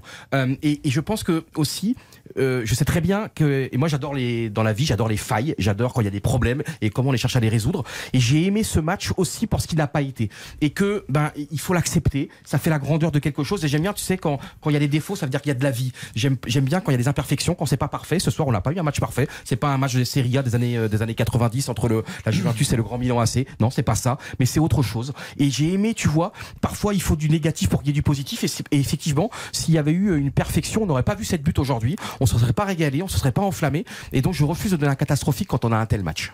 Quelle langue de bois. Je suis déçu. Non, je pensais non, que ce non. garçon avait la fait. avait le Non, courage. mais, de ses Eric, opinions. faites quelque Moi, on chose, m'avait là. dit Yohan Ryu, c'est un gars qui a pas peur, c'est un gars qui dit les choses. Bah, justement. Et là, il nous fait de, le- de, de l'eau Et tiède. non, parce là, que je suis ouais, de indiscipliné par rapport au règlement. Parce qu'il y a eu 7 buts. Bah, il faut respecter Alors, les je vais te dire très simplement, on pourrait prendre quasiment, quasiment tout le milieu et toute la défense monégasque, plus l'entraîneur. Donc, vous avez déjà cité Philippe Clément, je voulais en parler. Tu as cité Fofana, je voulais en parler aussi. Vous m'obligez presque à aller sur la facilité, mais je vais y aller quand même. La charnière Dizazi Badiachil. Je mets pas que Dizazi, je rajoute Badiachil dans l'eau. La charnière ce soir de Monaco a été cataclysmique. C'est une charnière avec un néo-international qu'on pourrait voir à la Coupe du Monde et avec un deuxième joueur que certains réclament aussi en équipe de France. Aujourd'hui, ils vont regarder le match à la vidéo demain, après-demain. Et ben, je peux te dire que Dizazi et Badiachil, la Coupe du Monde, ils, ils sont pas prêts de la voir. En tout cas, s'il n'y a pas une cascade de blessures, ces deux joueurs n'ont rien à faire à la Coupe du Monde parce que quand le niveau s'élève, tu dois aussi être capable d'être calme. Tu dois aussi être capable d'analyser les choses quand tu es un grand joueur. Ils ont pris Oui, a tout le match. ce soir Ils n'ont pas défendu sur aucune action correctement. Ils se sont fait manger tout le match et on parle de joueurs qui ont censé avoir le niveau international. Tu rajoutes Fofana devant eux, le trio là de joueurs potentiellement internationaux en équipe de France ce soir a été horrible, horrible. Je me Et permets si juste que, à mon avis, David, quatre, il sera c'est énorme à la Coupe du Monde. à cause d'eux. Ouais, mais David, il fera des misères à d'autres joueurs. Cabella est un immense joueur. Et je pense que tu vois, il y a un Mais moment tu équipe- crois que les autres joueurs, vont pas être énormes à la Coupe du Monde? Non, mais je te comprends, Eric. Mais ce que je veux te dire, c'est qu'à un il va moment être donné, énorme, il y a des joueurs en état de grâce ce soir. Bah oui, il y a des joueurs en état de grâce, il y a des joueurs qui n'ont pas été au niveau. Voilà, tout simplement. On termine par les encouragements. RTL Les encouragements. Eric, Quand t'es international, tu dois être au niveau, c'est tout. Et là, ils le sont pas. Euh, vais vous surprendre avec les mais encouragements. moi, là, j'ai presque envie d'encourager Eric, là, qui est au fond du gouffre. Mais non, moi, non, alors pas du tout. Alors je vais te dire ça. Je suis pas du tout au fond du gouffre et pour une raison très simple, Voilà. c'est que je trouve que le résultat est logique, que je trouve ça même bien que ça soit l'équipe qui a le mieux joué qui vrai, gagne. Et je trouve très bien aussi que des joueurs qu'on monte parce qu'ils font trois matchs corrects, qu'on veut voir titulaire en équipe de France, mais rien du tout. À un Ah, moment, Surtout que ça devait être les piliers, là. à un moment, c'est la régularité, c'est la continuité. C'est le- quand ton équipe va mal, et ben tu lui sors la tête de l'eau. Et ben ces garçons-là ne sont pas prêts à le faire, c'est tout. Pour l'instant, ce sera peut-être le cas plus tard. Euh, encouragement, Alexandro. Alexandro, il a eu, alors euh, physiquement ça a été compliqué pour lui Mm. jusqu'au bout, mais il a tenu, il a ouvert le score, il a été globalement euh, solide et contrairement à ses, à ses collègues de la, de la défense lilloise, il n'a pas commis d'erreur. Donc encouragement pour lui. Vous me permettez d'en donner un de chaque côté? Ah bah bien sûr. Je vais faire très court. Oh mais plus aucune règle ici. Mais non, mais c'est je suis désolé. en Mais fait- ce soir, c'est un match différent. Mais non, mais en fait, j'ai envie d'en donner. Attends, on libère Sam parce qu'il doit aller vite Pardon, voir les acteurs bien du sûr. match. Ah, Merci, merci, Sam. Et très bonne Salut soirée. Sam, t'as été fantastique. Samuel. On Tu va as demander énorme. Lens tous les week-ends comme ça on fera des grands matchs. ça, merci Je encore. t'adore, on t'aime, on t'aime, Mais, on t'aime. euh, j'ai envie de donner Mbolo parce que pour moi, vraiment, je trouve qu'il fait un match, euh, il fait un match extraordinaire. Il, il a des ballons catastrophiques à négocier. Il va les chercher, il se bat, il gagne tous ses duels. Il, il ne rechigne pas, il dit rien, il prend des coups. Il- vraiment, je trouve qu'il pèse énormément et je trouve que ce soir, il a été très bon.